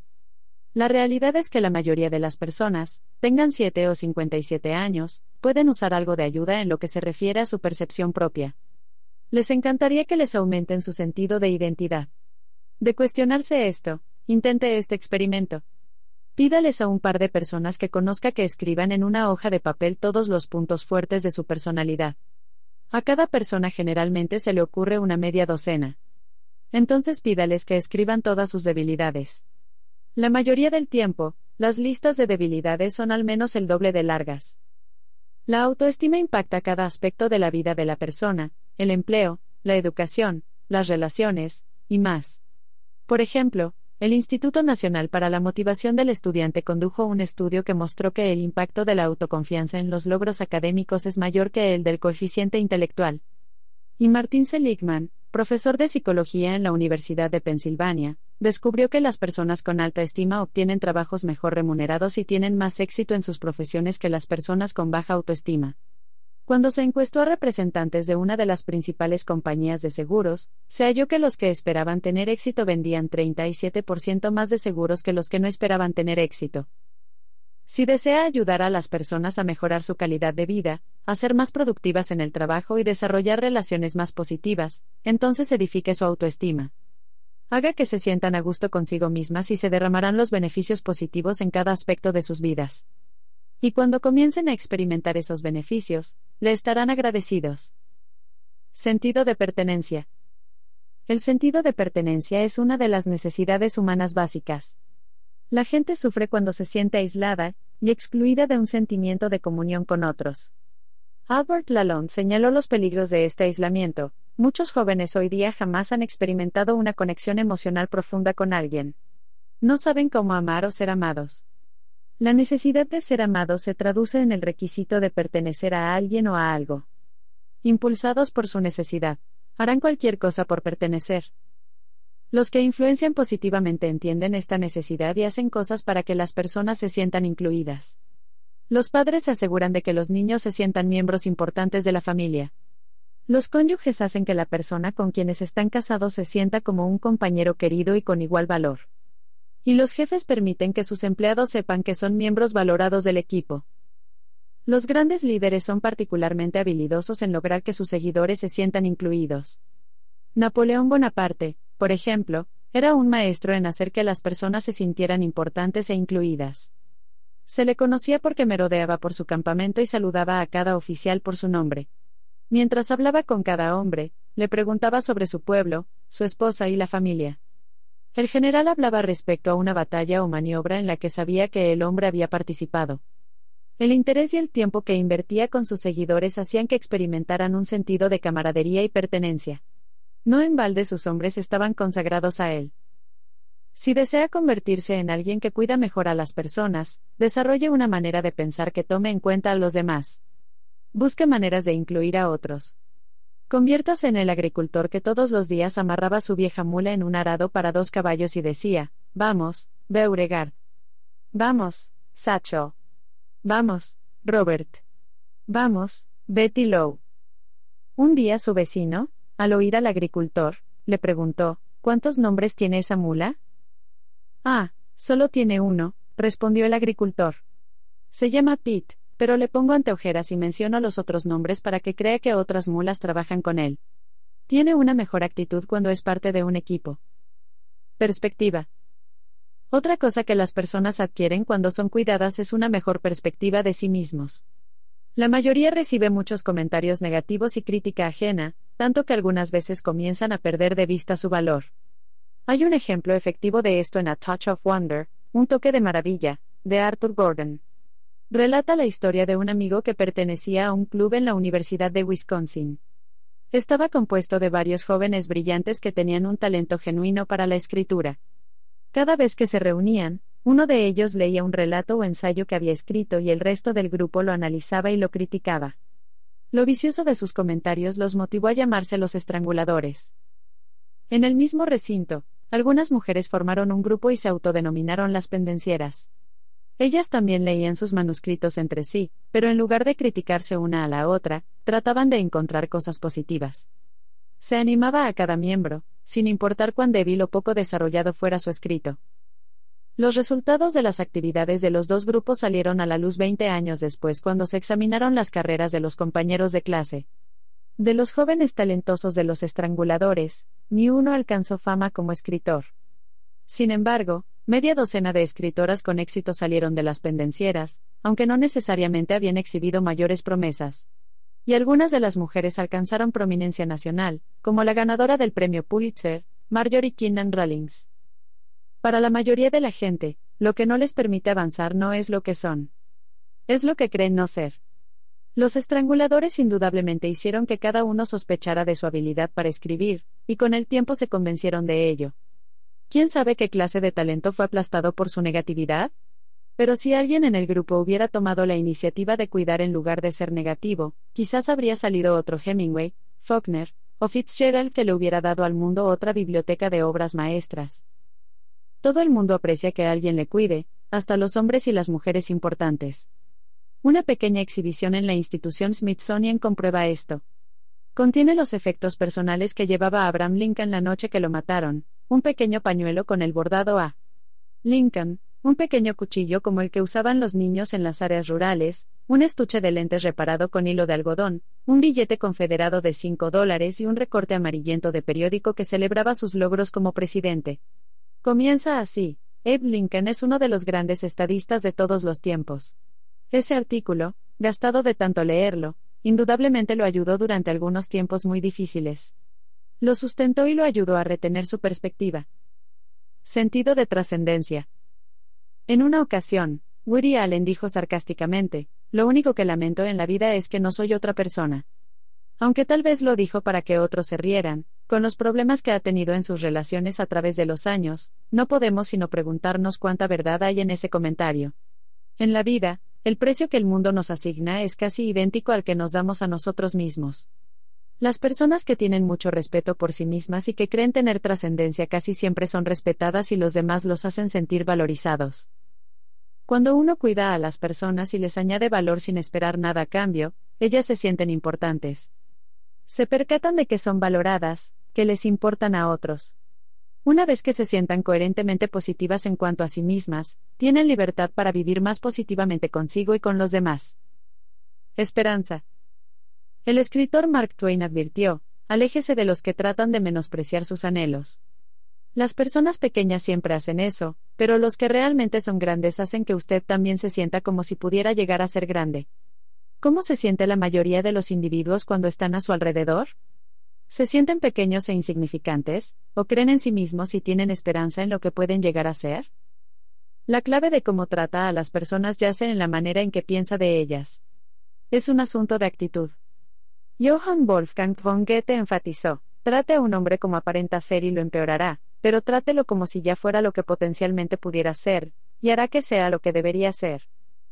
La esperanza es, quizás, el don más grande que pueda darles a otros como resultado de cuidarlos, porque aunque su autoestima sea débil y no puedan percibir su trascendencia, aún así tienen razón para continuar tratando y luchando para concretar su potencial en el futuro. En Reconstruyendo la autoestima de tu pareja, Dennis Rainey cuenta un maravilloso relato respecto a la esperanza que cuida y que puede hacer desarrollar un tremendo potencial. Dice que había un niño llamado Tommy al que no le iba muy bien en la escuela. Hacía preguntas constantemente y jamás podía ponerse al día. Parecía fracasar cada vez que intentaba algo.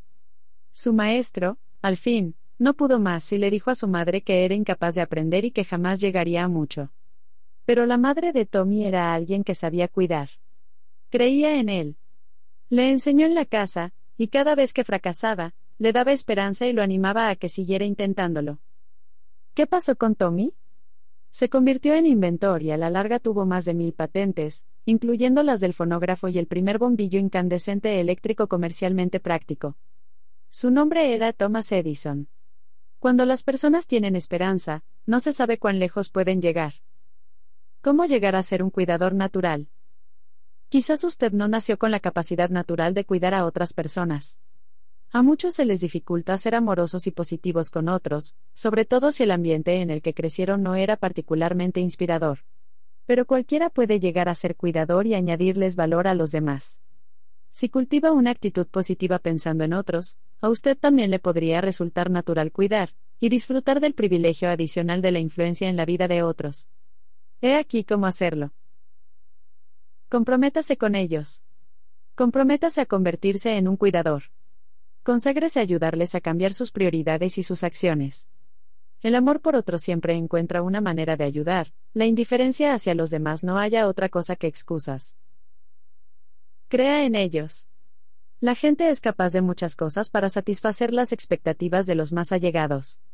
Dele su confianza y su esperanza y harán todo lo que puedan para no defraudarlo. Póngase a su disposición. Usted no puede cuidar a nadie a la distancia. Solo puede hacerlo de cerca. Al comenzar el proceso con las personas, es posible que tenga que invertir mucho tiempo con ellas. Pero a medida que logren confianza en sí mismos y en la relación, necesitarán menos contacto personal. Hasta que lleguen a ese punto, asegúrese de que tienen acceso a usted. De sin esperar nada a cambio. Si necesita a la gente, no puede dirigirlos y cuidarlos es un aspecto de liderazgo. En vez de tratar de convertir eso en una transacción, de libremente sin esperar nada a cambio. Henry Drummond, economista del siglo XIX, comentó sabiamente, al reflexionar sobre su vida, se percatará de que los mejores instantes que vivió fueron los momentos cuando hizo cosas en un espíritu de amor. Deles oportunidades. A medida que las personas a quienes cuida se van fortaleciendo, deles más oportunidades para crecer y tener éxito. Continuará cuidándolos, pero mientras pasa el tiempo, sus acciones y logros les ayudarán a continuar seguros, respetados y animados. Elévelos a un nivel superior. Su meta definitiva siempre debe ser ayudarles a avanzar a un nivel superior, que alcancen su potencial. El sentir que alguien se preocupa y cuida de ellos es el fundamento sobre el cual pueden comenzar el proceso de construcción. Se afirma que Walt Disney dijo que hay tres clases de personas en el mundo. Están los envenenadores de pozos que desaniman a otros, pisotean su creatividad y les dicen que es lo que no pueden hacer. Existen los cortadores de grama, personas que tienen buenas intenciones pero están absortos en sí mismos, que cortan su grama pero jamás ayudan a otros. Y están los que mejoran vidas. Esta última categoría incluye a personas que se esfuerzan por enriquecer la vida de otros, que los elevan y los inspiran. Cada uno de nosotros necesita hacer todo lo que pueda para convertirse en los que mejoran vidas, para cuidarlas, para motivarlas a crecer y alcanzar su potencial. Es un proceso que requiere tiempo, y en los capítulos siguientes compartiremos perspectivas que le mostrarán cómo ayudar a otros a dar pasos adicionales en ese proceso. Puntos para verificar la influencia. Cuide a otras personas. Desarrolle en su hogar, en su negocio o en la iglesia un medio ambiente en el que sea importante cuidar de otras personas. Que su meta sea hacer que quienes lo rodean se sientan amados, respetados y seguros. Para ello, Comprométase a eliminar toda crítica negativa de su manera de hablar por un mes y buscar solo cosas positivas para decirles a otros. Ofrezca ánimo extraordinario. Escoja dos o tres personas para animarlas este mes. Envíeles una nota breve escrita a mano cada semana. Póngase a la disposición de ellas y dé su tiempo sin esperar nada a cambio. A final del mes, examine sus relaciones con ellos para ver si hay un cambio positivo. Reconstruya puentes. Piense en alguien con quien haya tenido la tendencia a ser negativo en el pasado. Puede ser cualquiera, un colega, un familiar, o un empleado, por ejemplo. Acérquese a esa persona y discúlpese por sus acciones y declaraciones anteriores. Encuentre, entonces, la cualidad que más admira de esa persona y dígasela. Durante las siguientes semanas, busque maneras de edificar y fortalecer la relación. Una persona de influencia tiene, Fe en las personas. Jim creció en Niagara Falls, Nueva York. Hoy cuenta con una población de unas 60.000 personas, pero cuando Jim vivió allí tenía unos 100.000 habitantes. Era un pujante centro industrial, con compañías como DuPont Chemical. Contaba con medios culturales, una centenaria universidad consolidada, y otras atracciones, pero entonces el foco principal del pueblo era la increíble maravilla natural de las cataratas, como lo es aún hoy. Los indígenas iroquis la llamaban Niágara, que significa trueno de aguas. Es una vista asombrosa. Cada minuto más de 300.000 metros cúbicos de agua caen desde unos 54 metros de altura sobre la orilla de las cataratas. Y su anchura total, incluyendo la porción estadounidense y la canadiense, mide unos 945 metros. Se le llama, correctamente, una de las maravillas del mundo. Jim dice. Cuando éramos jovencitos, escuchamos muchas historias acerca de las cataratas y las atrevidas peripecias que la gente hacía, como cuando Annie Edson Taylor se lanzó en un barril y así por el estilo. Una de las grandes leyendas del pueblo era un acróbata francés llamado Charles Blondin que vivió entre 1824 y 1897. Cruzó la extensión de las cataratas sobre una cuerda en 1859. Eso debió requerir nervios de acero ya que una caída ciertamente lo habría matado. Es más, las cruzó varias veces. Una vez lo hizo en un barril, otra lo hizo vendado, y otra sobre zancos. Dicen que era realmente asombroso. Continuó presentándose hasta entrado en sus setenta. Una de las hazañas más increíbles que realizó fue cruzar las cataratas sobre una cuerda cargando a un hombre en su espalda. ¿Se lo imagina? Me parece que cruzar solo no era tan difícil para él. Pese a lo difícil que esta hazaña pudiera ser para Blondin, no dejo de preguntarme cómo hizo que alguien fuera con él. Eso es lo que uno llama confianza, subirse a la espalda de un hombre que va a caminar casi un kilómetro sobre una cuerda suspendida sobre las cataratas más poderosas del mundo. Acostumbraba pensar en eso cuando era niño. ¿Cómo sería verlas desde esa cuerda? Y más importante, ¿qué persona confiaría en mí para cargarle a través de ellas de la manera en que aquel hombre confió en Blondin? Datos sobre la fe en las personas. Es imposible decir la identidad del hombre que Blondin cargó a través de las cataratas, pero es indudable que tuvo gran fe en el acróbata francés. Después de todo, puso su vida en sus manos. Uno no ve ese tipo de confianza en otros con frecuencia, pero cuando lo hace, es algo muy especial. La fe en las personas es una cualidad esencial de alguien influyente que trabaja con los demás, pero hoy es un producto escaso. Miren los siguientes datos sobre la fe. 1. La mayoría de las personas no tienen fe en sí mismas. Hace poco vimos una tira cómica de Jeff McNally, llamada Shoe, Zapato, que mostraba al brusco editor de periódico de ese mismo nombre, parado sobre el montículo en un juego de béisbol. Su receptor le dijo, debes tener fe en tu curva. En el siguiente cuadro, Shu indicó, para él es fácil decirlo. Cuando se trata de creer en mí mismo, soy agnóstico. Así es como se sienten muchos hoy. Se les dificulta creer en sí mismos. Creen que van a fracasar. Aunque vean una luz al final del túnel, están convencidos de que es un tren. Ven la dificultad en cada posibilidad. Pero la realidad es que las dificultades raras veces derrotan a las personas, la falta de fe en sí mismas es lo que casi siempre lo hace. Con un poco de fe en sí misma, la gente puede hacer cosas milagrosas. Sin ella, las cosas realmente les resultan laboriosas. 2. La mayoría de las personas no tienen alguien que tenga fe en ellas. En Just for Today, solo por hoy, James Kellogg cuenta esta historia. Un vendedor de flores ambulante no vendía nada. De pronto se le ocurrió un pensamiento alegre y puso este anuncio. Esta gardenia le hará sentirse importante todo el día por solo 10 centavos. De inmediato sus ventas aumentaron. Hoy, en nuestra sociedad, la mayoría de la gente se siente aislada. El fuerte sentido comunitario que una vez disfrutara la mayoría de los estadounidenses se ha convertido en algo raro, y muchas personas no tienen el apoyo familiar que fue común hace unos 30 o 40 años. Por ejemplo, el evangelista Bill Glass señaló, mientras crecían, a más del 90% de los presos, sus padres les decían, te van a meter en la cárcel. En vez de enseñarles a sus niños a creer en sí mismos, algunos padres los derrumban. Para muchos, hasta los más cercanos no creen en ellos. No tienen a nadie a su lado. No en balde hasta algo pequeño como una flor puede cambiar la manera en la que alguien percibe el día. 3. La mayoría de las personas pueden notar cuando alguien tiene fe en ellas. Los instintos de las personas son bastante buenos para saber cuando los demás tienen fe en ellas. Pueden percibir si su creencia es genuina o falsa. Tener verdadera fe en alguien puede cambiar su vida. Nancy, la esposa de Jim, muchas veces afirma, cuando usted cree en las personas, ellas hacen lo imposible.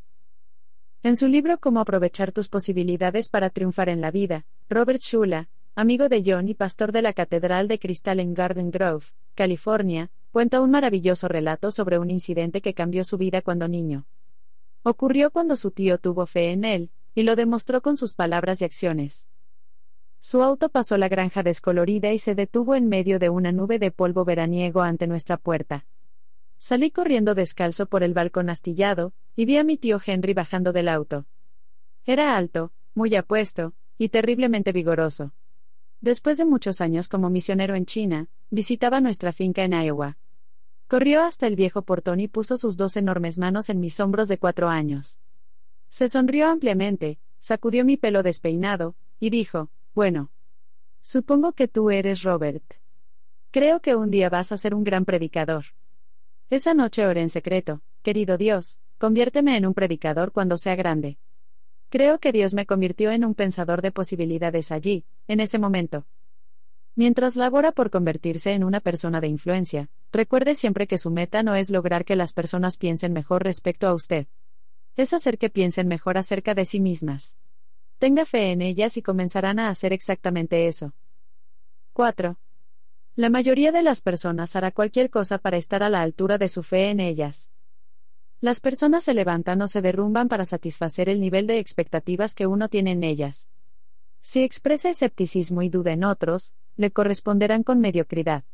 Pero si cree en ellos y espera que les vaya bien, se esforzarán al máximo tratando de hacerlo mejor.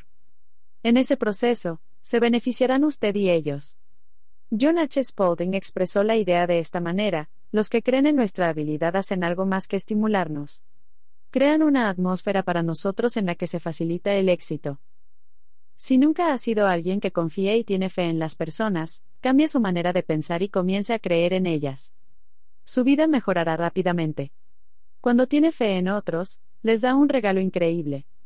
Deles dinero, y pronto se gastará. Deles recursos y podrá no aprovecharlos de la mejor manera.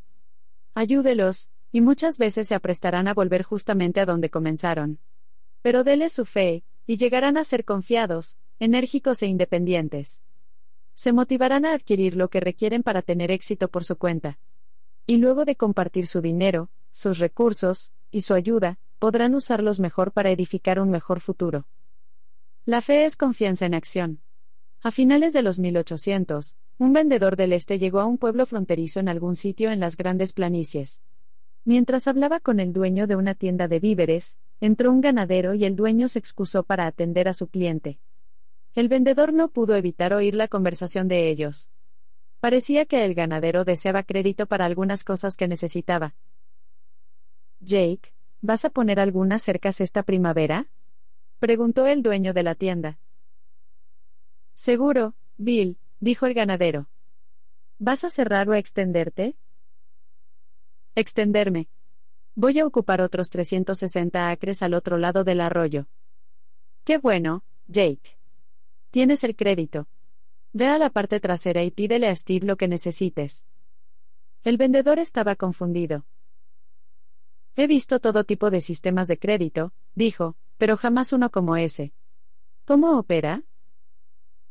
Bueno, dijo el dueño de la tienda, permítame decirle. Si un hombre cierra su cerca, significa que está asustado, tratando de retener lo que tiene. Pero si se extiende, está creciendo y tratando de mejorar.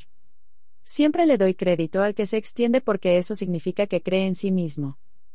Tener fe en las personas requiere algo más que simples palabras o sentimientos positivos respecto a ellas. Tenemos que respaldarlas con lo que hacemos. Como lo percibió claramente W. T. Purkiser, profesor emérito de religión en la Universidad Nazarena en Point Loma, la fe es más que pensar que algo es cierto. Es pensar que es tan cierto que nos lleva a actuar. Si desea ayudar a otros y tener un impacto positivo en sus vidas, debe tratarlos con ese tipo de confianza. Conviértase en un creyente en las personas y hasta los poco experimentados e indecisos florecerán ante sus ojos. ¿Cómo convertirse en un creyente en las personas? Somos afortunados porque crecimos en ambientes positivos y afirmativos. Por eso se nos facilita creer en las personas y expresar esa creencia. Sin embargo, somos conscientes de que no todos tuvieron el beneficio de una crianza positiva. La mayoría tiene que aprender cómo tener fe en los demás. Para edificar su creencia en otros, trate de usar estas sugerencias. Crea en los demás antes de que tengan éxito. ¿Ha notado cuántas personas apoyan un equipo deportivo tan pronto como comienza a ganar? Eso sucedió en San Diego hace algunos años atrás cuando los Chargers conquistaron su división en la Liga de Fútbol Americano, y luego ganaron todos sus juegos en la semifinal para llegar al Supertazón. Toda la ciudad enloqueció. Uno podía ver el relámpago, el símbolo del equipo, por todas partes, en las casas, en las ventanas traseras de los autos, en broches, y así por el estilo. En el clímax del éxito de los Chargers, un par de personajes radiales, llamados Jeff y unieron al pueblo de San Diego auspiciando un enorme acto matutino en el estadio. Su plan era darles a las personas que aparecieran, franelas con los colores del equipo y hacer que se alinearan en el estacionamiento para formar un relámpago gigante. Luego le tomarían una fotografía desde un helicóptero y la pondrían en el periódico de la mañana siguiente. Necesitaban un par de miles de personas para hacerlo, pero esperaban que aparecieran las suficientes como para poder hacerlo. Imagínense su sorpresa cuando aparecieron tantas personas que se quedaron sin franelas y terminaron rodeando el relámpago humano con un borde adicional. Fue algo tan llamativo que algunos servicios noticiosos lo registraron y salió en las noticias nacionales. A todo el mundo le encanta un ganador. Es fácil tener fe en individuos ya probados. Es mucho más difícil creer en las personas antes de que se prueben a sí mismas, pero esa es la clave para motivarlas a que alcancen su potencial. Tiene que creer en ellas primero, antes de que lleguen a tener éxito, y algunas veces antes de que siquiera crean en sí mismas. Algunas personas en su vida quieren creer desesperadamente en sí mismas pero tienen poca esperanza. A medida que se relaciona con ellas, recuerde el refrán del mariscal de campo francés y héroe de la Primera Guerra Mundial, Ferdinand Foch, no hay situaciones desesperadas, solo hay hombres y mujeres que se han desesperado por ellas. Cada persona tiene semillas de grandeza por dentro, aunque ahora puedan estar dormidas. Cuando uno cree en la gente, les echa agua a las semillas y les da la oportunidad de crecer. Cada vez que pone su fe en ellos, les está dando el agua proveedora de vida, calor, alimento y luz. Y si continúa dándoles ánimo demostrándoles que cree en ellas, estas personas florecerán a su tiempo, Enfatice sus fortalezas. Ya mencionamos que mucha gente piensa erróneamente que para influenciar a los demás, tiene que ser una autoridad y señalarles sus deficiencias. Los que tratan ese método llegan a ser como Lucy, la de la tira cómica Peanuts de Charles Schultz. En una tirilla Lucy le dice al pobre Carlitos, Carlitos, eres un gol nulo en la portería de la vida. Estás a la sombra de tus propios postes de portería. Eres un mal tiro. Eres tres golpes en el hoyo 18. Eres un tiro fallido en el décimo lanzamiento de bolos. Eres un tiro libre errado, un mal golpe de golf y un tercer lanzamiento cantado. ¿Entiendes? ¿Me explico? Esa, en verdad, no es una manera de impactar positivamente la vida de otra persona. El camino para convertirse en una influencia positiva en otros yace exactamente en la dirección opuesta. La mejor manera de mostrarle su fe en ellos y motivarlos es enfocar su atención en sus fortalezas. Según Bruce Bardon, autor y ejecutivo de mercadeo, jamás se logró nada espléndido excepto por aquellos que se atrevieron a creer que algo dentro de ellos era superior a las circunstancias. Enfatizar los puntos fuertes de las personas las ayuda a creer que poseen lo que necesitan para tener éxito. Elógielas por lo que hacen bien, tanto en público como en privado. Dígales cuánto aprecia sus cualidades positivas y sus destrezas. En cualquier momento que tenga la oportunidad de elogiarlas y alabarlas en presencia de su familia y sus amigos íntimos, hágalo. Anote sus éxitos pasados. Aun cuando enfatice las fortalezas de las personas, es posible que ellas necesiten más ánimo para mostrarles que cree en ellas y para motivarlas. La empresaria Mary Kay Ash aconseja, todo el mundo tiene un anuncio invisible colgando de su cuello que dice, hágame sentir importante. Jamás olvide este mensaje cuando trabaje con las personas. Una de las mejores maneras de hacer eso es ayudando a lo demás a recordar sus éxitos pasados. El relato de David y Goliat presenta un ejemplo clásico de la forma en que los éxitos pasados pueden ayudar a alguien a tener fe en sí mismo. Es posible que recuerde el relato de la Biblia. Un campeón filisteo de casi tres metros de alto llamado Goliat se paró frente al ejército de Israel, y los insultó todos los días durante cuarenta días, retándolos a enviar un guerrero a enfrentarse con él. El cuadragésimo día, un joven pastor llamado David llegó al frente de batalla a llevarles comida a sus hermanos, que estaban en el ejército de Israel. Mientras permanecía allí, fue testigo del despliegue contencioso del gigante entre retos y burlas.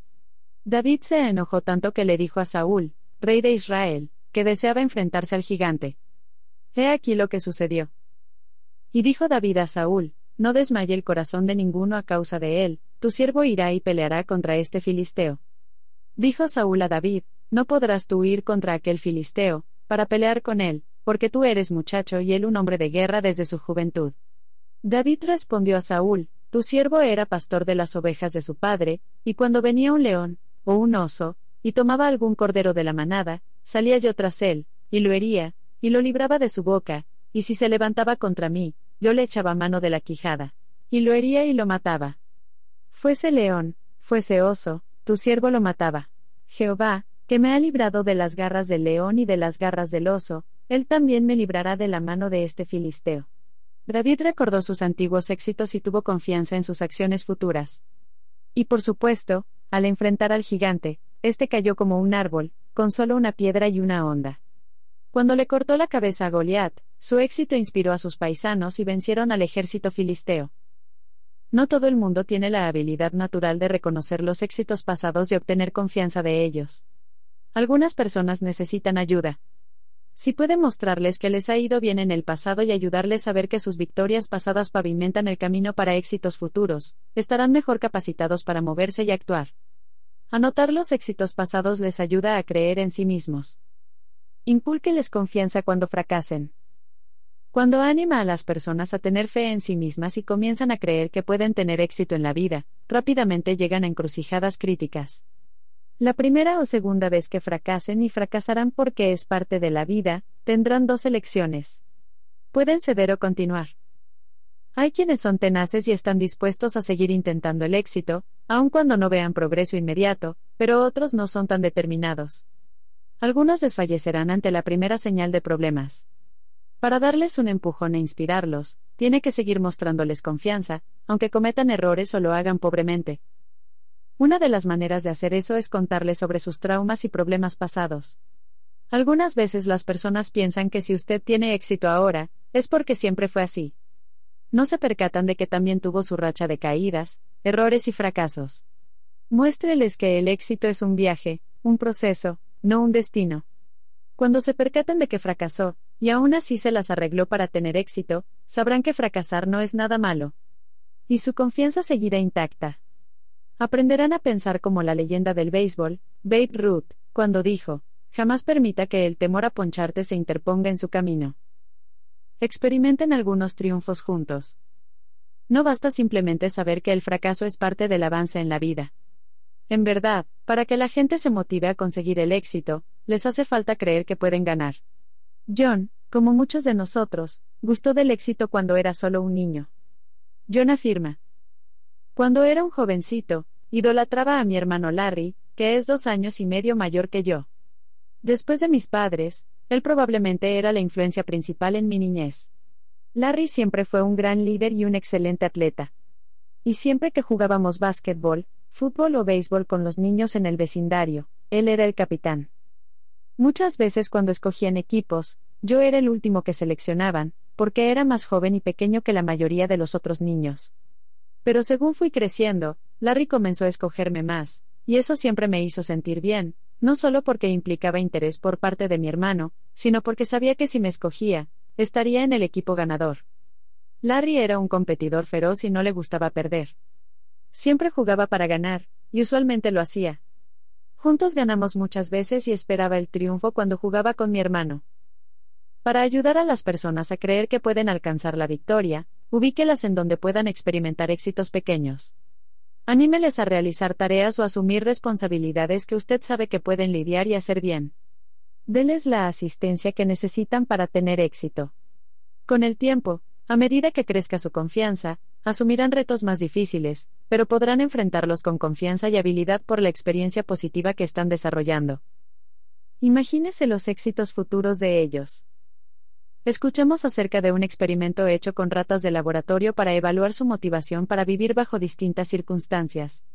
Los científicos pusieron una rata en una jarra llena de agua colocada en un lugar oscuro y midieron cuánto tiempo continuaría nadando el animal antes de rendirse y ahogarse observaron que la rata casi siempre duraba poco más de tres minutos. Luego pusieron otra rata en la misma clase de jarra, pero en vez de colocarla en completa oscuridad, permitieron que fuera iluminada por un rayo de luz. Bajo esas circunstancias, la rata siguió nadando 36 horas. Eso excede 700 veces a la que estaba a oscuras. Como la rata podía ver, mantenía la esperanza. Si eso ocurre con animales de laboratorio, piense cuán fuerte puede ser el efecto de la imaginación en las personas, que tienen la habilidad del raciocinio. Se dice que un individuo puede vivir 40 días sin comida, 4 días sin agua, 4 minutos sin aire, pero solo 4 segundos sin esperanza. Cada vez que usted les presenta una visión a los demás, y crea una imagen de su éxito futuro, los edifica, los motiva y les da razones para continuar. Espere un nuevo nivel de vida. El estadista alemán Konrad Adenauer afirmó, todos vivimos bajo el mismo cielo, pero no todos tenemos el mismo horizonte. Como una persona de influencia usted tiene la meta de ayudar a otros a ver más allá del hoy y sus circunstancias, y soñar grandes sueños. Cuando uno pone su fe en los demás, los ayuda a extender sus horizontes, y los motiva a moverse a todo un nuevo nivel de vida. Algo integral para esa nueva manera de vivir es un cambio de actitud. Según Dennis Whiteley, la ventaja del ganador no yace en un nacimiento dotado, un gran coeficiente intelectual o en el talento. La ventaja del ganador está en la actitud, no la aptitud. La actitud es el criterio para el éxito. A medida que las actitudes de las personas pasan de la duda a la confianza, en sí mismas y en su habilidad de tener éxito y alcanzar su potencial, todo mejora en sus vidas. Hace varios años, Jim y Nancy ganaron una perspectiva asombrosa sobre el poder de ejercer su fe en otros cuando decidieron dar un viaje a una montaña en Utah con su hijo Eric. He aquí el relato de Jim acerca de ello. Cuando usted tiene un niño con impedimentos físicos, constantemente está librando una batalla de emociones entre darle nuevas experiencias y protegerlo de heridas o del fracaso. Nuestra vida con Eric no es la excepción. A pesar de sus limitaciones, que incluyen usar una silla de ruedas y tener un uso limitado de su mano derecha, Eric tiene un gran espíritu positivo. Y muchas veces los que titubemos al intentar cosas nuevas somos Nancy y yo, en vez de él. Hace unos cinco años, Nancy tuvo la idea de que lleváramos a Eric a esquiar. Una amiga le contó acerca de un lugar en Park City, Utah, llamado National Ability Center, Centro Nacional de Habilidades. Allí les ofrecen a las personas impedidas instrucción y asistencia para esquiar en la nieve, nadar, jugar tenis, esquiar en el agua, montar a caballo, navegar en balsas, y otras actividades. Ella pensó que la experiencia sería muy buena para la autoestima de él. Tengo que reconocer que desde el principio tuve mis reservas. Sabiendo cuán difícil es el deporte para mí, se me hacía difícil imaginarme a Eric bajando disparado por una montaña de más de 3.000 metros. Y saber que un golpe en la cabeza de Eric podría causarle un ataque que lo llevaría al hospital para otra cirugía cerebral no ayudaba en nada. No obstante, Nancy tenía fe en que él podía hacerlo, y cuando ella cree, él también. Así que salimos a intentarlo. Cuando llegamos a Deer Valley y conocimos algunas de las personas que trabajan en el National Ability Center, comencé a sentirme un poco mejor. Eran profesionales y muy positivos, y nos mostraron el equipo que Eric usaría, un tipo de esquí doble con un asiento moldeado. Lo pondrían en una silla y manejaría usando una barra unida a unos esquís en una horqueta. Cuando comenzamos a llenar los formularios, nos paralizamos parcialmente al leer la cláusula de renuncia voluntaria que decía que Eric estaría involucrado en actividades que incluían arriesgarse a sufrir heridas serias, discapacidad permanente y muerte. Eso hizo que el riesgo pareciera muy real, pero ya en ese momento Eric estaba muy emocionado y no queríamos que nos viera titubeando. Luego de ajustar a Eric con una cinta fuerte de velcro en su esquí doble y darle algunas instrucciones, Stephanie, su joven instructora, lo llevó a la colina de aprendices. Unos diez minutos después, nos emocionamos al ver a Eric bajando por la colina con una gran sonrisa en su rostro. Estábamos tan orgullosos de él que lo saludamos chocando las manos y dándole palmadas en la espalda. Me dije, no fue tan malo. Entonces volvieron a salir. Lo que no sabíamos era que esta vez iría al tope de la montaña. Esperamos al pie de la colina. Y esperamos. No estábamos seguros si íbamos a verlo bajar en sus esquís o en una camilla con la patrulla de la montaña. Finalmente, después de unos 30 minutos, lo vimos con Stephanie salir y esquiar hasta el pie de la loma. Sus mejillas estaban rojizas y sonreía como el gato Cheshire. Le encantó. Papá, muévete, me dijo mientras pasaba a toda prisa. Voy a subir de nuevo. Eric esquió todos los días durante ese viaje. Es más, un día al terminar de esquiar, nos dijo. Hoy Stephanie no me subió a la montaña. Oh, dijo Nancy, Entonces, ¿quién esquió contigo? Un tipo con una sola pierna, respondió Eric. ¿Qué? gritó Nancy. ¿Cómo que un tipo con una sola pierna? Sí, dijo Eric, un tipo con una sola pierna. Y entonces Eric se sonrió juguetonamente y dijo: ¿Quieres saber cómo perdió su pierna? En una avalancha. Desde entonces, Eric esquía todos los años y su vida no ha sido igual. Ahora tiene la confianza que jamás tuvo y está dispuesto a intentar casi cualquier cosa. Nada tres días a la semana, levanta pesas, juega balompié y hace otro tipo de cosas. Me parece que uno podría decir que adoptó como suyo el refrán del National Ability Center, si puedo hacer esto, puedo hacer cualquier cosa.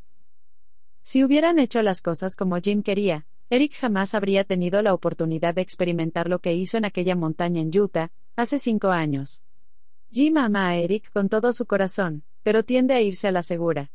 Poner su fe en los demás implica arriesgarse, pero las recompensas superan los riesgos. Roberto Louis Stevenson dijo, ser lo que somos y llegar a ser lo que somos capaces de ser, es el único fin de la vida.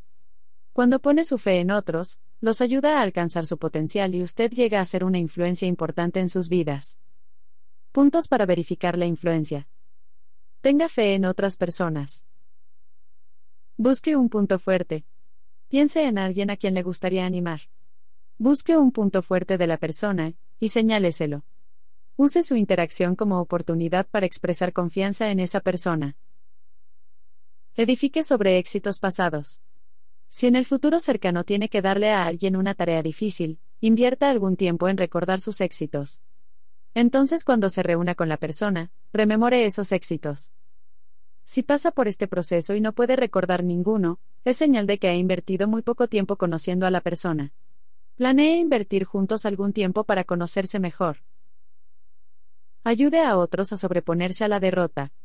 Si tiene colegas, amistades, empleados, o familiares que hace poco experimentaron una derrota de algún tipo, invierta tiempo para hablar con ellos respecto a eso.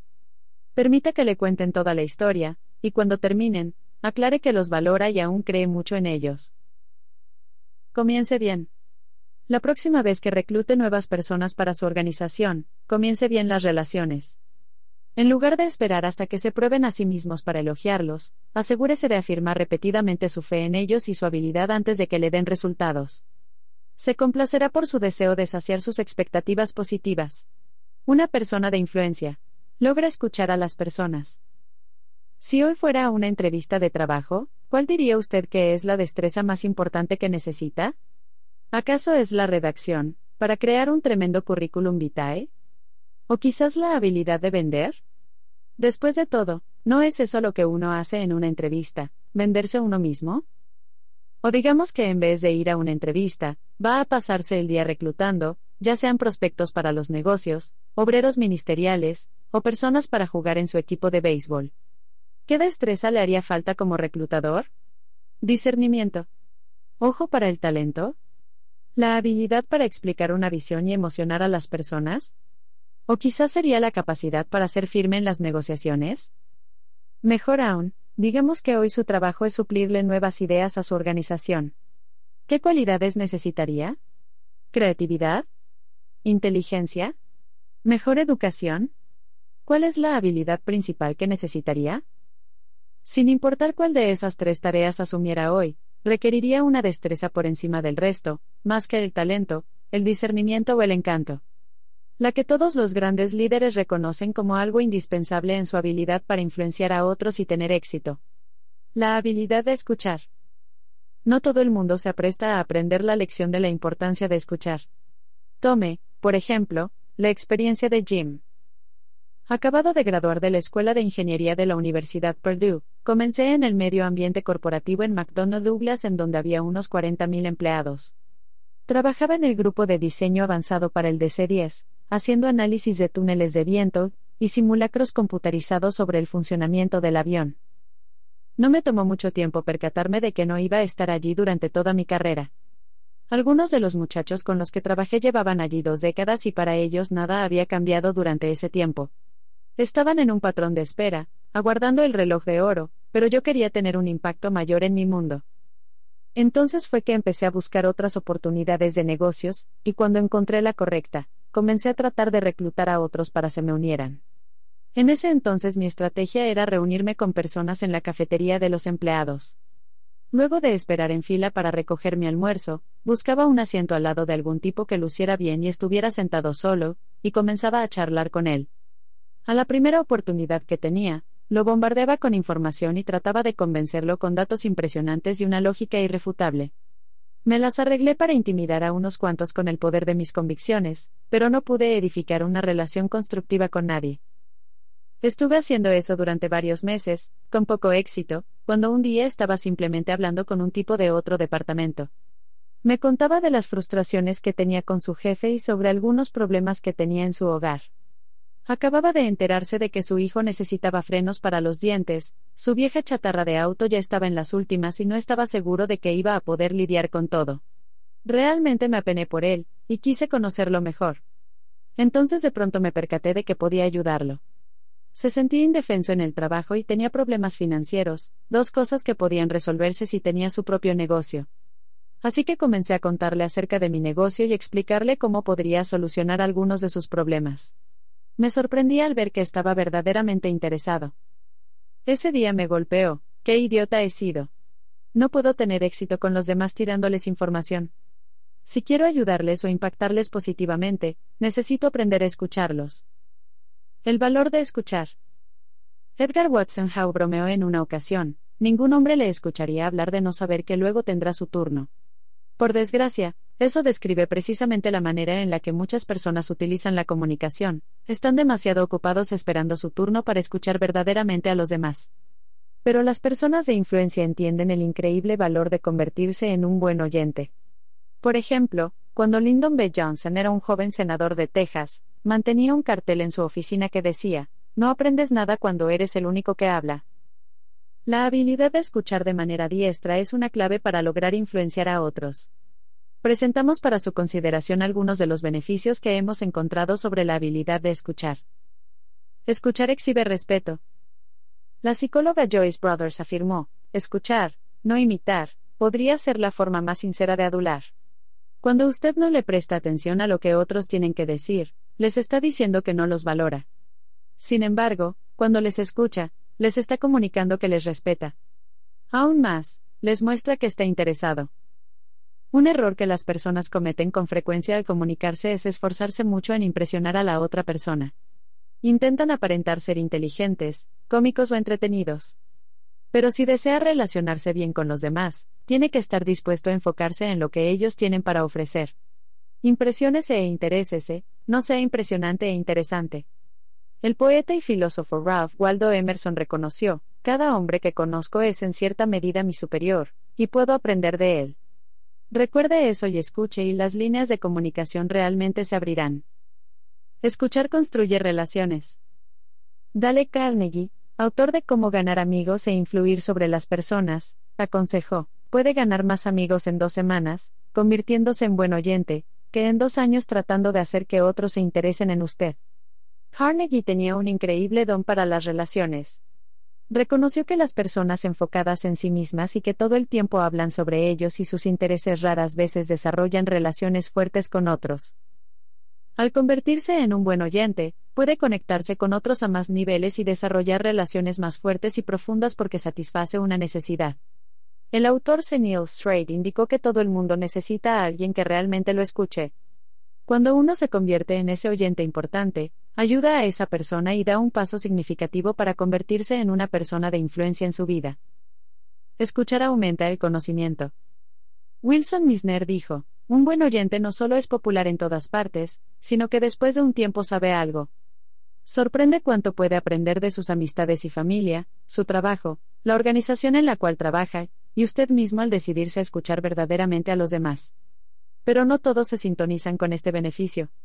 Por ejemplo, escuchamos un relato sobre un jugador profesional de tenis que le daba una lección a un estudiante nuevo. Luego de ver al novicio golpear la pelota varias veces, el profesional lo detuvo y le sugirió maneras en las cuales podía mejorar su técnica. Cada vez que lo hacía, el estudiante lo interrumpía y le ofrecía su opinión respecto al problema y cómo debía solucionarse. Luego de varias interrupciones, el profesional comenzó a sentir con su cabeza. Cuando la lección terminó, una mujer que observaba le dijo al profesional, ¿por qué estuvo de acuerdo con las estúpidas sugerencias de ese hombre arrogante? El profesional se sonrió y respondió, Hace tiempo que aprendí que es una pérdida de tiempo intentar venderle respuestas verdaderas a alguien que simplemente desea comprar ecos. Tenga cuidado y no se ubique en una posición en donde piense que conoce todas las respuestas. Siempre que lo haga, estará en peligro. Es casi imposible creerse el experto, y continuar creciendo y aprendiendo al mismo tiempo. Todos los grandes aprendices son grandes oyentes.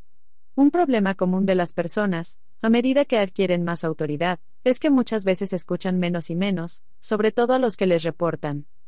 Aunque es cierto que mientras más uno asciende, menos se le requiere escuchar a otros, también es cierto que aumenta su necesidad de tener buenas destrezas auditivas. Mientras más se aparta del frente de batalla, más tiene que depender de los demás para obtener información confiable.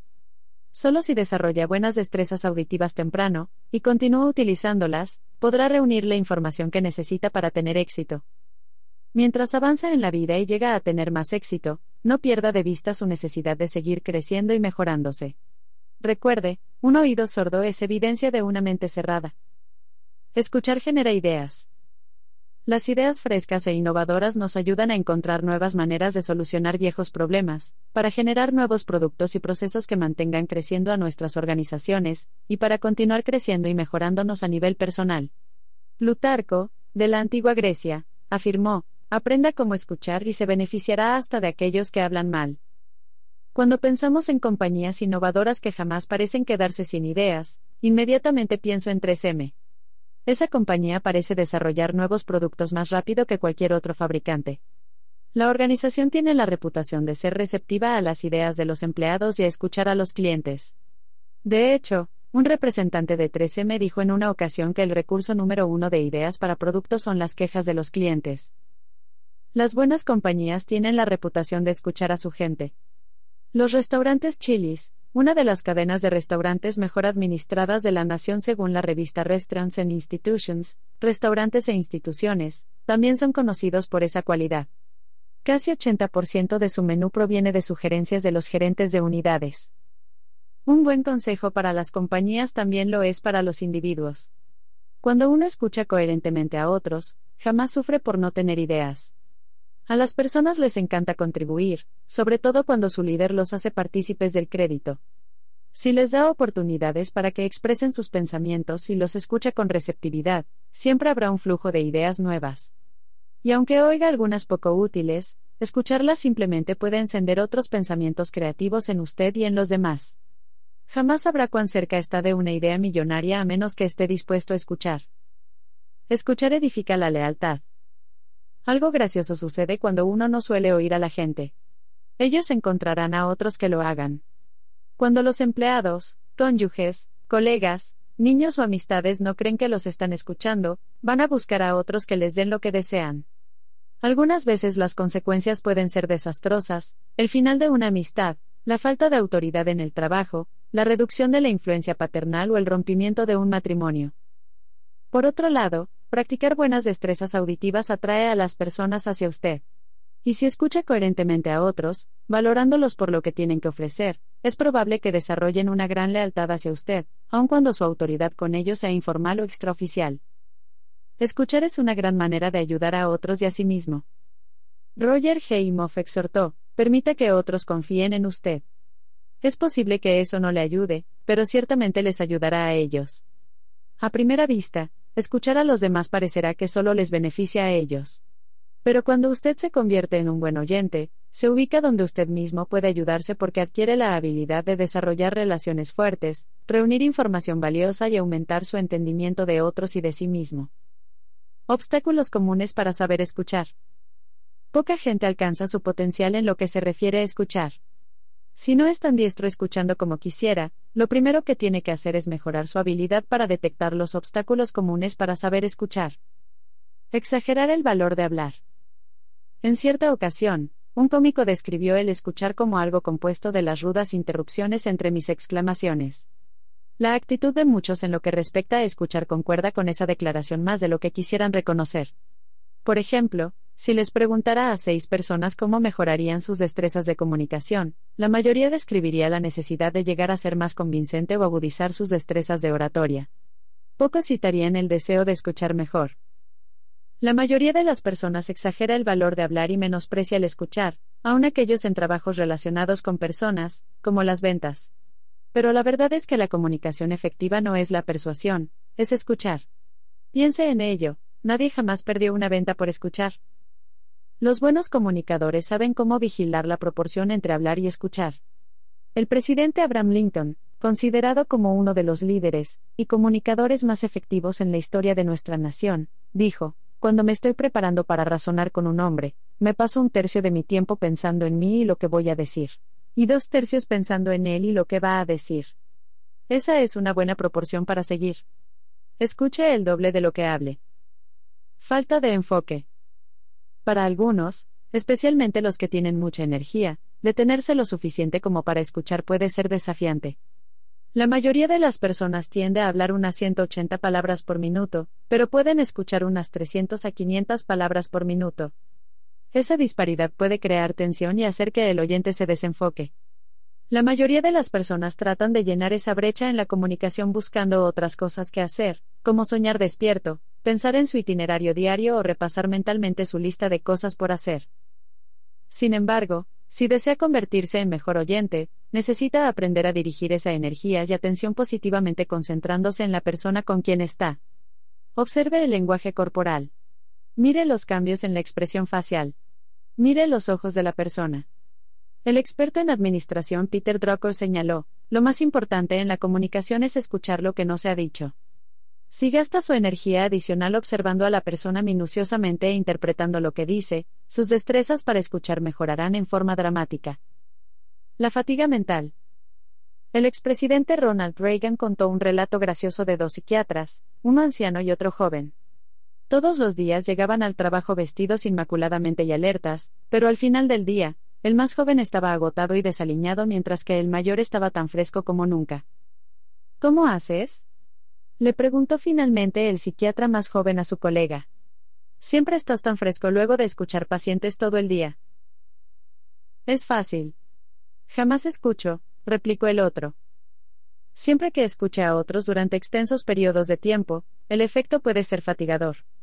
Cualquier tipo de fatiga mental puede afectar negativamente su habilidad para escuchar. Si está cansado de enfrentar circunstancias difíciles, recuerde que para seguir siendo un líder efectivo, tiene que desenterrar más energía, concentrarse y continuar enfocado. Los estereotipos. Estereotipar a otros puede ser una enorme barrera para escuchar. Tiende a hacer que escuchemos lo que esperamos en lugar de lo que dice el otro realmente. La mayoría de nosotros piensa que no caemos en esta trampa, pero en cierta medida todos lo hacemos. Lea la siguiente lista cómica de quebrantadores de estereotipos de un fragmento llamado Cosas que me gustaría escuchar, pero no las oigo creada por David Grimes. Si jamás espera escuchar ninguna de estas cosas de las personas nombradas, entonces puede ser culpable de estereotipar. De mi mecánico automotriz. Esa pieza es mucho más barata de lo que pensé. Puede reparar eso por mucho menos dinero en el taller que sigue. Simplemente era un cable suelto. No cuesta nada. De un dependiente. La caja registradora computarizada no está funcionando. Simplemente voy a sumar sus compras con lápiz y papel. Voy a tomar mi receso después que termine de atender estos clientes. Lamento haberle vendido mercancía defectuosa. Vamos a recogerla en su hogar y traerle una nueva o devolverle el dinero, lo que prefiera. Del dentista. Creo que está usando demasiado el hilo dental. No le preguntaré nada hasta que le saque el palillo de la boca. De un camarero.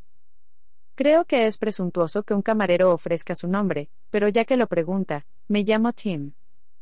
Fui lento y poco atento. No puedo aceptar su propina. Estas declaraciones son ingeniosas y también son un recordatorio de que es mala idea estereotipar a los demás.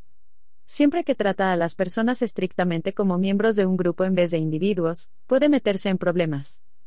Si habla con ellos y piensa que son chiflados de la informática, típicos adolescentes, rubias bobas, el tipo de ingeniero estirado, o algún otro representante de un grupo, en vez de personas individuales, cuídese. Es posible que realmente no esté escuchando lo que tengan que decir. La carga emocional personal. Casi todo el mundo tiene filtros emocionales que le impiden escuchar ciertas cosas que los demás tienen que decir. Sus experiencias pasadas, tanto positivas como negativas, colorean la manera en la que usted ve la vida y moldea sus expectativas. Y las que son particularmente difíciles, como los traumas o incidentes de la niñez, pueden hacer que tienda a reaccionar de la misma manera siempre que se perciba en una situación parecida. Como dijera Mark Twain en una ocasión, un gato que se sienta en una estufa caliente jamás volverá a sentarse en una así. Tampoco se sentará en una fría. De ahí en adelante, a ese gato simplemente no le gustarán las estufas. Si nunca ha lidiado con sus difíciles experiencias emocionales, es posible que filtre lo que otros digan según esas experiencias. Si anda preocupado con ciertos temas, si uno en particular lo pone a la defensiva, o si frecuentemente proyecta su punto de vista en otros, es probable que tenga que resolver sus asuntos antes de que pueda convertirse en un líder efectivo. El egocentrismo. Tal vez el obstáculo más formidable para escuchar es la obsesión consigo mismo. Hace muchos años vimos una escena en la televisión que ilustra este punto muy bien. Un esposo miraba la televisión y su esposa trataba de involucrarlo en una conversación. Esposa, querido, el plomero no pudo llegar a tiempo para reparar la gotera en el calentador. Esposa, así que la tubería estalló y se inundó el sótano. Esposo, cállate. Está por terminar la jugada y van a anotar. Esposa, parte del alambrado se mojó y Tribilín casi se electrocutó. Esposo, oh, no, hay un hombre disponible. Tírala. Gol. Esposa, el veterinario dice que se mejorará en una semana. Esposo, ¿puedes darme algo de comer? Esposa, el plomero al fin vino y se alegró porque como nuestra tubería se rompió ahora puede costearse las vacaciones. Esposo, ¿acaso no oyes? Dije que tenía hambre. Esposa, y, Javier, te voy a dejar. El plomero y yo vamos a volar a Acapulco por la mañana. Esposo, ¿puedes dejarte de habladurías y darme algo de comer? Aquí el problema es que nunca nadie me escucha. Si no le importa a nadie más que usted, no escuchará a los demás. Lo irónico es que cuando no escucha, el daño que se hace definitivamente es mayor que el que les hace a ellos.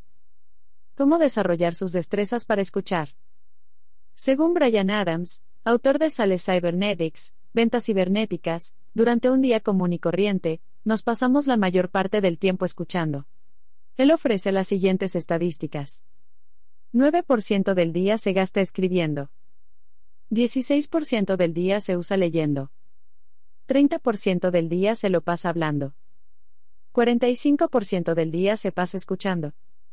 Así que probablemente concuerde con que escuchar es importante. Pero, ¿qué significa escuchar? Oímos un relato acerca de una clase de apreciación musical en una escuela secundaria que provee una respuesta significativa a esa pregunta. El maestro de la clase pidió que un voluntario explicara la diferencia entre escuchar y oír. Al principio nadie quiso responder, pero finalmente, un estudiante levantó su mano. Cuando el maestro lo llamó, él dijo, escuchar es desear oír.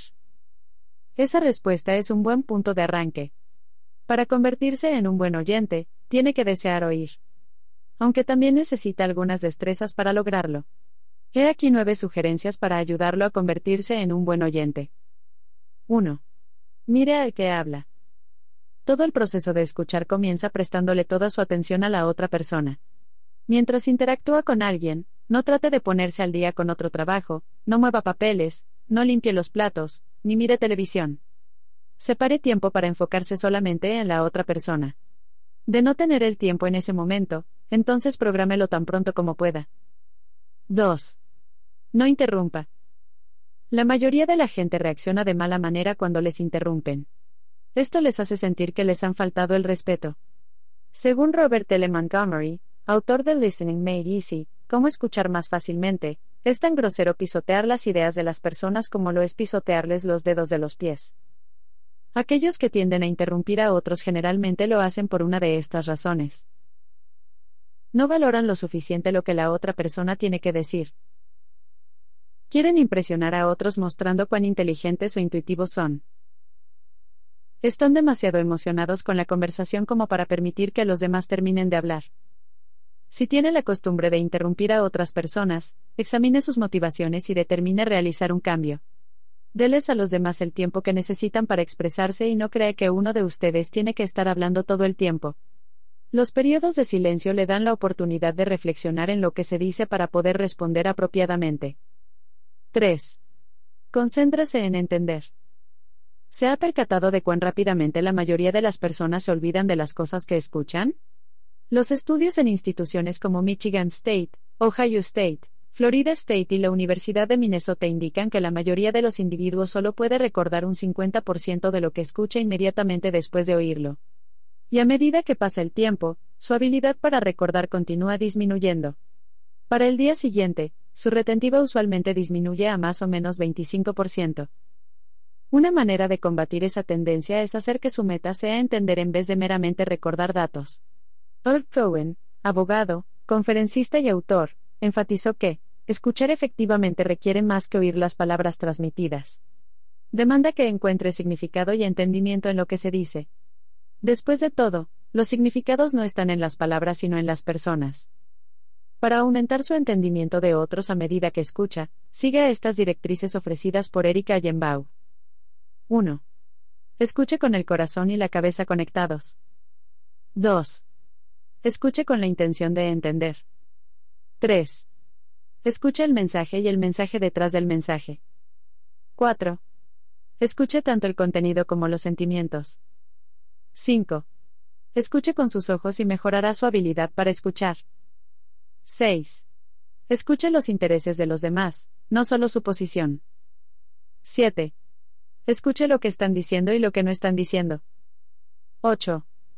Escuche con empatía y aceptación. 9. Escuche las áreas que los atemorizan y los hieren.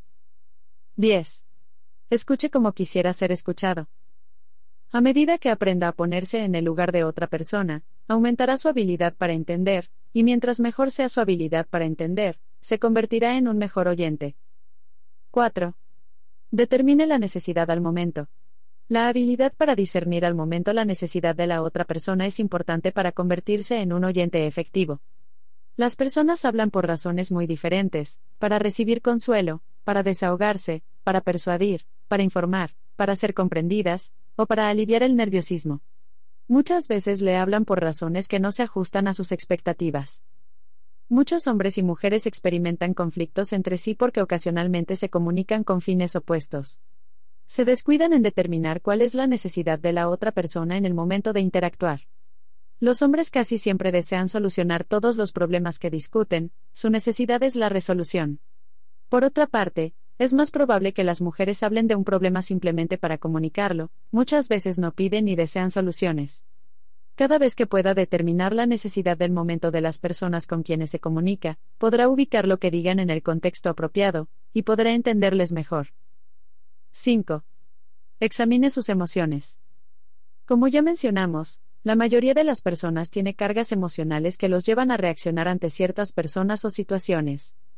Siempre que se emocione demasiado al escuchar a otra persona, examine sus emociones, sobre todo si su reacción parece ser más fuerte de lo que la situación exige. Usted no quiere tomar desprevenido a alguien con su desahogo. Además, aunque sus reacciones no se deban a un suceso del pasado, siempre debe dejar que otros terminen de explicar sus puntos de vista, ideas o convicciones antes de ofrecer las suyas. 6. Suspenda su juicio. ¿Alguna vez ha comenzado a escuchar a otra persona contar un relato y ha empezado a responder antes de que termine? Casi todo el mundo lo hace, pero lo cierto es que uno no puede asumir conclusiones y ser un buen oyente al mismo tiempo. Mientras habla con otros, espera escuchar todo el relato antes de responder. Si no lo hace, podría obviar lo más importante que quería decir. 7. Resuma en los principales intervalos. Los expertos concuerdan que escuchar es más efectivo cuando es activo. John H. Melchinger sugiere, comente acerca de lo que escucha, e individualice sus comentarios. Por ejemplo, puede decir, Amarilis, eso obviamente es muy importante para ti. Lo mantendrá en su curso como oyente. Vaya más allá del simple eso es interesante. Si se entrena a comentar de forma significativa, el que habla sabrá que está escuchando y podría ofrecer más información. Una técnica para escuchar de manera activa es resumir lo que la otra persona dice en los intervalos principales. Mientras el que habla termina un tema, Parafrasee sus puntos principales o ideas antes de continuar al próximo y verifique que obtuvo el mensaje correcto. Hacer eso reafirma a la persona y le ayuda a mantenerse enfocado en lo que está tratando de comunicar. 8. Haga preguntas aclaratorias. ¿Ha notado que los principales reporteros son excelentes oyentes? Tomemos a alguien como Barbara Walters, por ejemplo. Ella mira al individuo que habla, se concentra en entender, suspende el juicio y resume lo que la persona tiene que decir. Los demás confían en ella y parecen estar dispuestos a contarle prácticamente todo. Pero ella practica otra destreza que la ayuda a reunir más información y aumentar su entendimiento de la persona que entrevista. Hace buenas preguntas. Si desea convertirse en un oyente efectivo, conviértase en un buen reportero, no del tipo que le espeta un micrófono en la cara a la gente gritando preguntas, sino uno que gentilmente hace preguntas para darle seguimiento al asunto y aclararlo. Si le muestra a las personas cuán interesado está y hace las preguntas sin intimidar, se sorprenderá de cuánto le dirán. 9. Que su prioridad sea escuchar. Lo último que debe recordar al desarrollar sus destrezas auditivas es convertir esto en una prioridad, sin importar cuán ocupado esté o cuánto haya avanzado en su organización. Un sorprendente ejemplo de un ejecutivo que separó tiempo para escuchar fue el difunto Sam Walton, fundador de Walmart y uno de los hombres más adinerados de Estados Unidos. Creía en escuchar a las personas, especialmente sus empleados. Una vez voló en su avión a Monte Pleasant, Texas, Aterrizó y le dijo a su copiloto que se encontrara con él a unos 161 kilómetros más adelante en el camino. Entonces se montó en un camión de Walmart, el resto del camino, solo para charlar con el conductor. Para todos nosotros escuchar debería tener esa importancia. En nuestras carreras, hemos hablado frente a muchísimas personas. Entre nosotros dos, les hablamos a varios miles de personas al año. Nancy, la esposa de Jim, dicta muchas charlas, y créanos, lo hace muy bien. Sin embargo, también es una maravillosa oyente y en sus charlas algunas veces habla sobre la comunicación y la importancia de escuchar. En una ocasión, ofreció una charla sobre la destreza de escuchar que enfatizaba en darles a los demás el beneficio de la duda y tratar de ver las cosas desde su punto de vista. Ese día, en la audiencia, estaba un hombre llamado Rodney. Aunque estaba felizmente casado y tenía un hijo pequeño, había estado casado anteriormente y tenía dos hijas con su primera esposa. Y estaba teniendo problemas con ella. Constantemente lo llamaba y le pedía más dinero para ella y las niñas. Discutían con frecuencia, ella lo estaba enloqueciendo al punto de que ya había contratado a un abogado y estaba preparado para demandarla. Pero cuando ese día Rodney escuchó a Nancy hablar sobre escuchar, se percató de cuán insensible había sido con su exesposa Charlotte. Un par de días después, la llamó y le preguntó si podían reunirse. Ella sospechaba de Rodney y hasta le pidió a su abogado que lo llamara para averiguar sus intenciones. A la larga, Rodney los convenció de que simplemente deseaba hablar, y al fin, Charlotte accedió a verlo. Se reunieron en una cafetería, y Rodney dijo, Charlotte, quiero escucharte. Dime cómo está tu vida. Tú y las niñas realmente me interesan. No creía que estuvieras interesado en ellas, dijo mientras comenzaba a sollozar. Sí lo estoy, dijo. Lo siento. Solo he pensado en mí, y no en ti. Por favor, perdóname. ¿Por qué estás haciendo esto? preguntó ella. Porque quiero enderezar las cosas, respondió. He estado tan enojado por tanto tiempo que no podía entender bien. Ahora, dime cómo te va a ti y a las niñas. Por un rato, Charlotte solamente podía sollozar. Entonces empezó a contarle de sus luchas como madre soltera y cómo se esforzaba lo mejor posible por criar a las niñas, pero que no parecía suficiente. Hablaron por horas, y mientras lo hacían, se formó el comienzo de un nuevo fundamento de respeto mutuo. Con algo de tiempo, creen que pueden volver a ser amigos. Rodney quizá no está solo. ¿Puede pensar en personas a quienes no ha escuchado últimamente? ¿Y, qué está haciendo para solucionarlo? Jamás es demasiado tarde para convertirse en un buen oyente. Puede cambiar su vida y las vidas de los que están a su alrededor. Puntos para verificar la influencia. Escucha a las personas.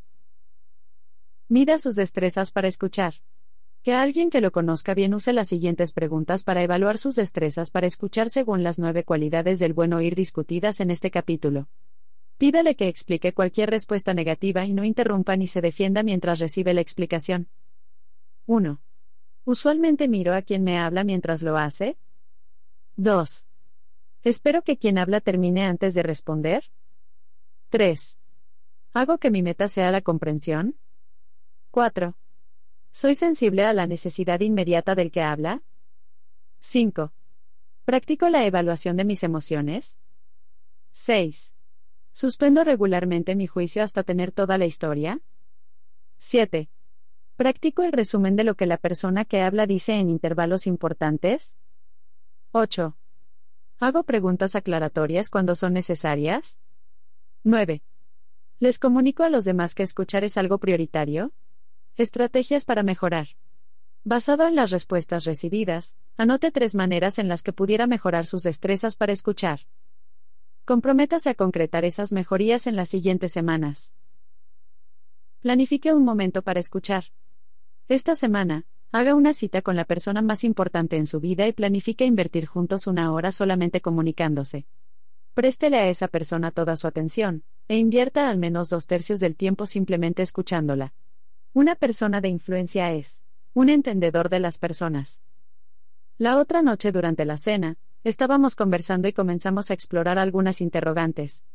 ¿Cómo una persona levanta una organización? ¿Qué se necesita? ¿Cuál es la clave para tener éxito?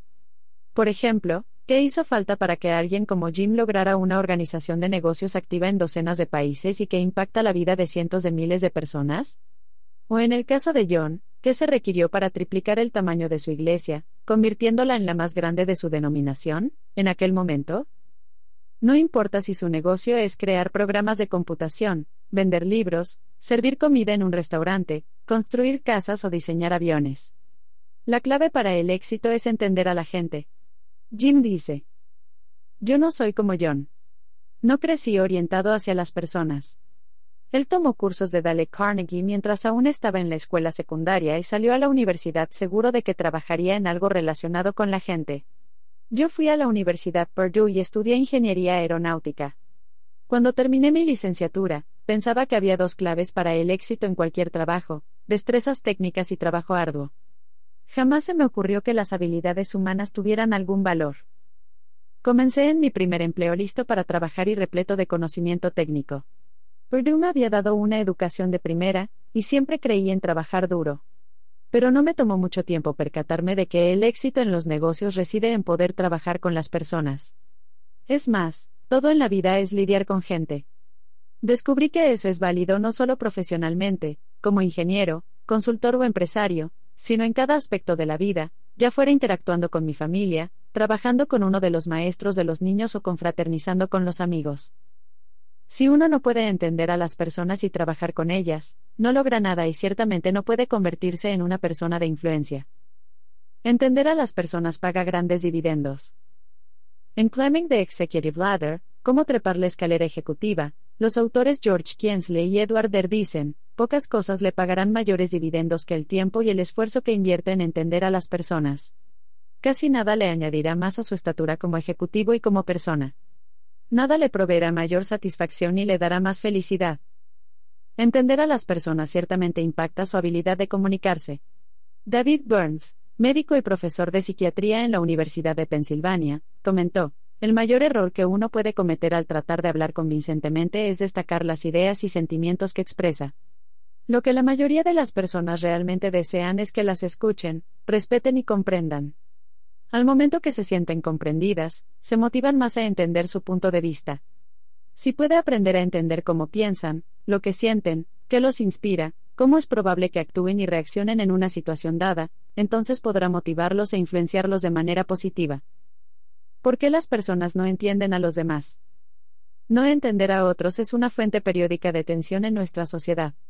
Una vez escuchamos a un abogado decir, la mitad de las controversias y conflictos que surgen entre las personas son causadas por no entenderse entre sí, y no por las diferencias de opinión y la incapacidad para concordar. Si pudiéramos reducir la cantidad de malentendidos, las cortes no estuvieran tan atiborradas, habría menos crímenes violentos, el promedio de divorcio bajaría, y la cantidad de tensión diaria que la mayoría de la gente experimenta disminuiría en forma dramática.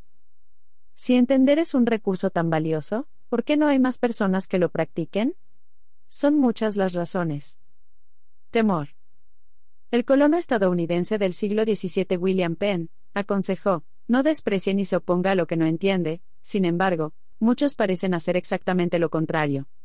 Cuando no entienden a otros, muchas veces reaccionan atemorizándose. Cuando eso sucede, es raro que traten de sobreponerse a su temor para aprender más acerca de ellos. Se convierte en un círculo vicioso. Lamentablemente, cuando los empleados reaccionan ante sus líderes en los trabajos, el temor es evidente. Los trabajadores temen a sus supervisores y estos son intimidados por los gerentes. Ambos grupos, con frecuencia, temen a los ejecutivos. Esa situación produce sospecha, falta de comunicación y reduce la productividad. Por ejemplo, según el Dr. M. Michael Markowitz, ex vicepresidente de Recursos Humanos en United Hospitals, Incorporated, los empleados están renuentes a proponer ideas. He aquí algunas razones. Creen que sus ideas serán rechazadas. Sienten que a sus compañeros no les agradarán las ideas. Piensan que no obtendrán crédito si las ideas resultan. Temen que el jefe se sienta amenazado por sus ideas. Se preocupan porque los califiquen de problemáticos.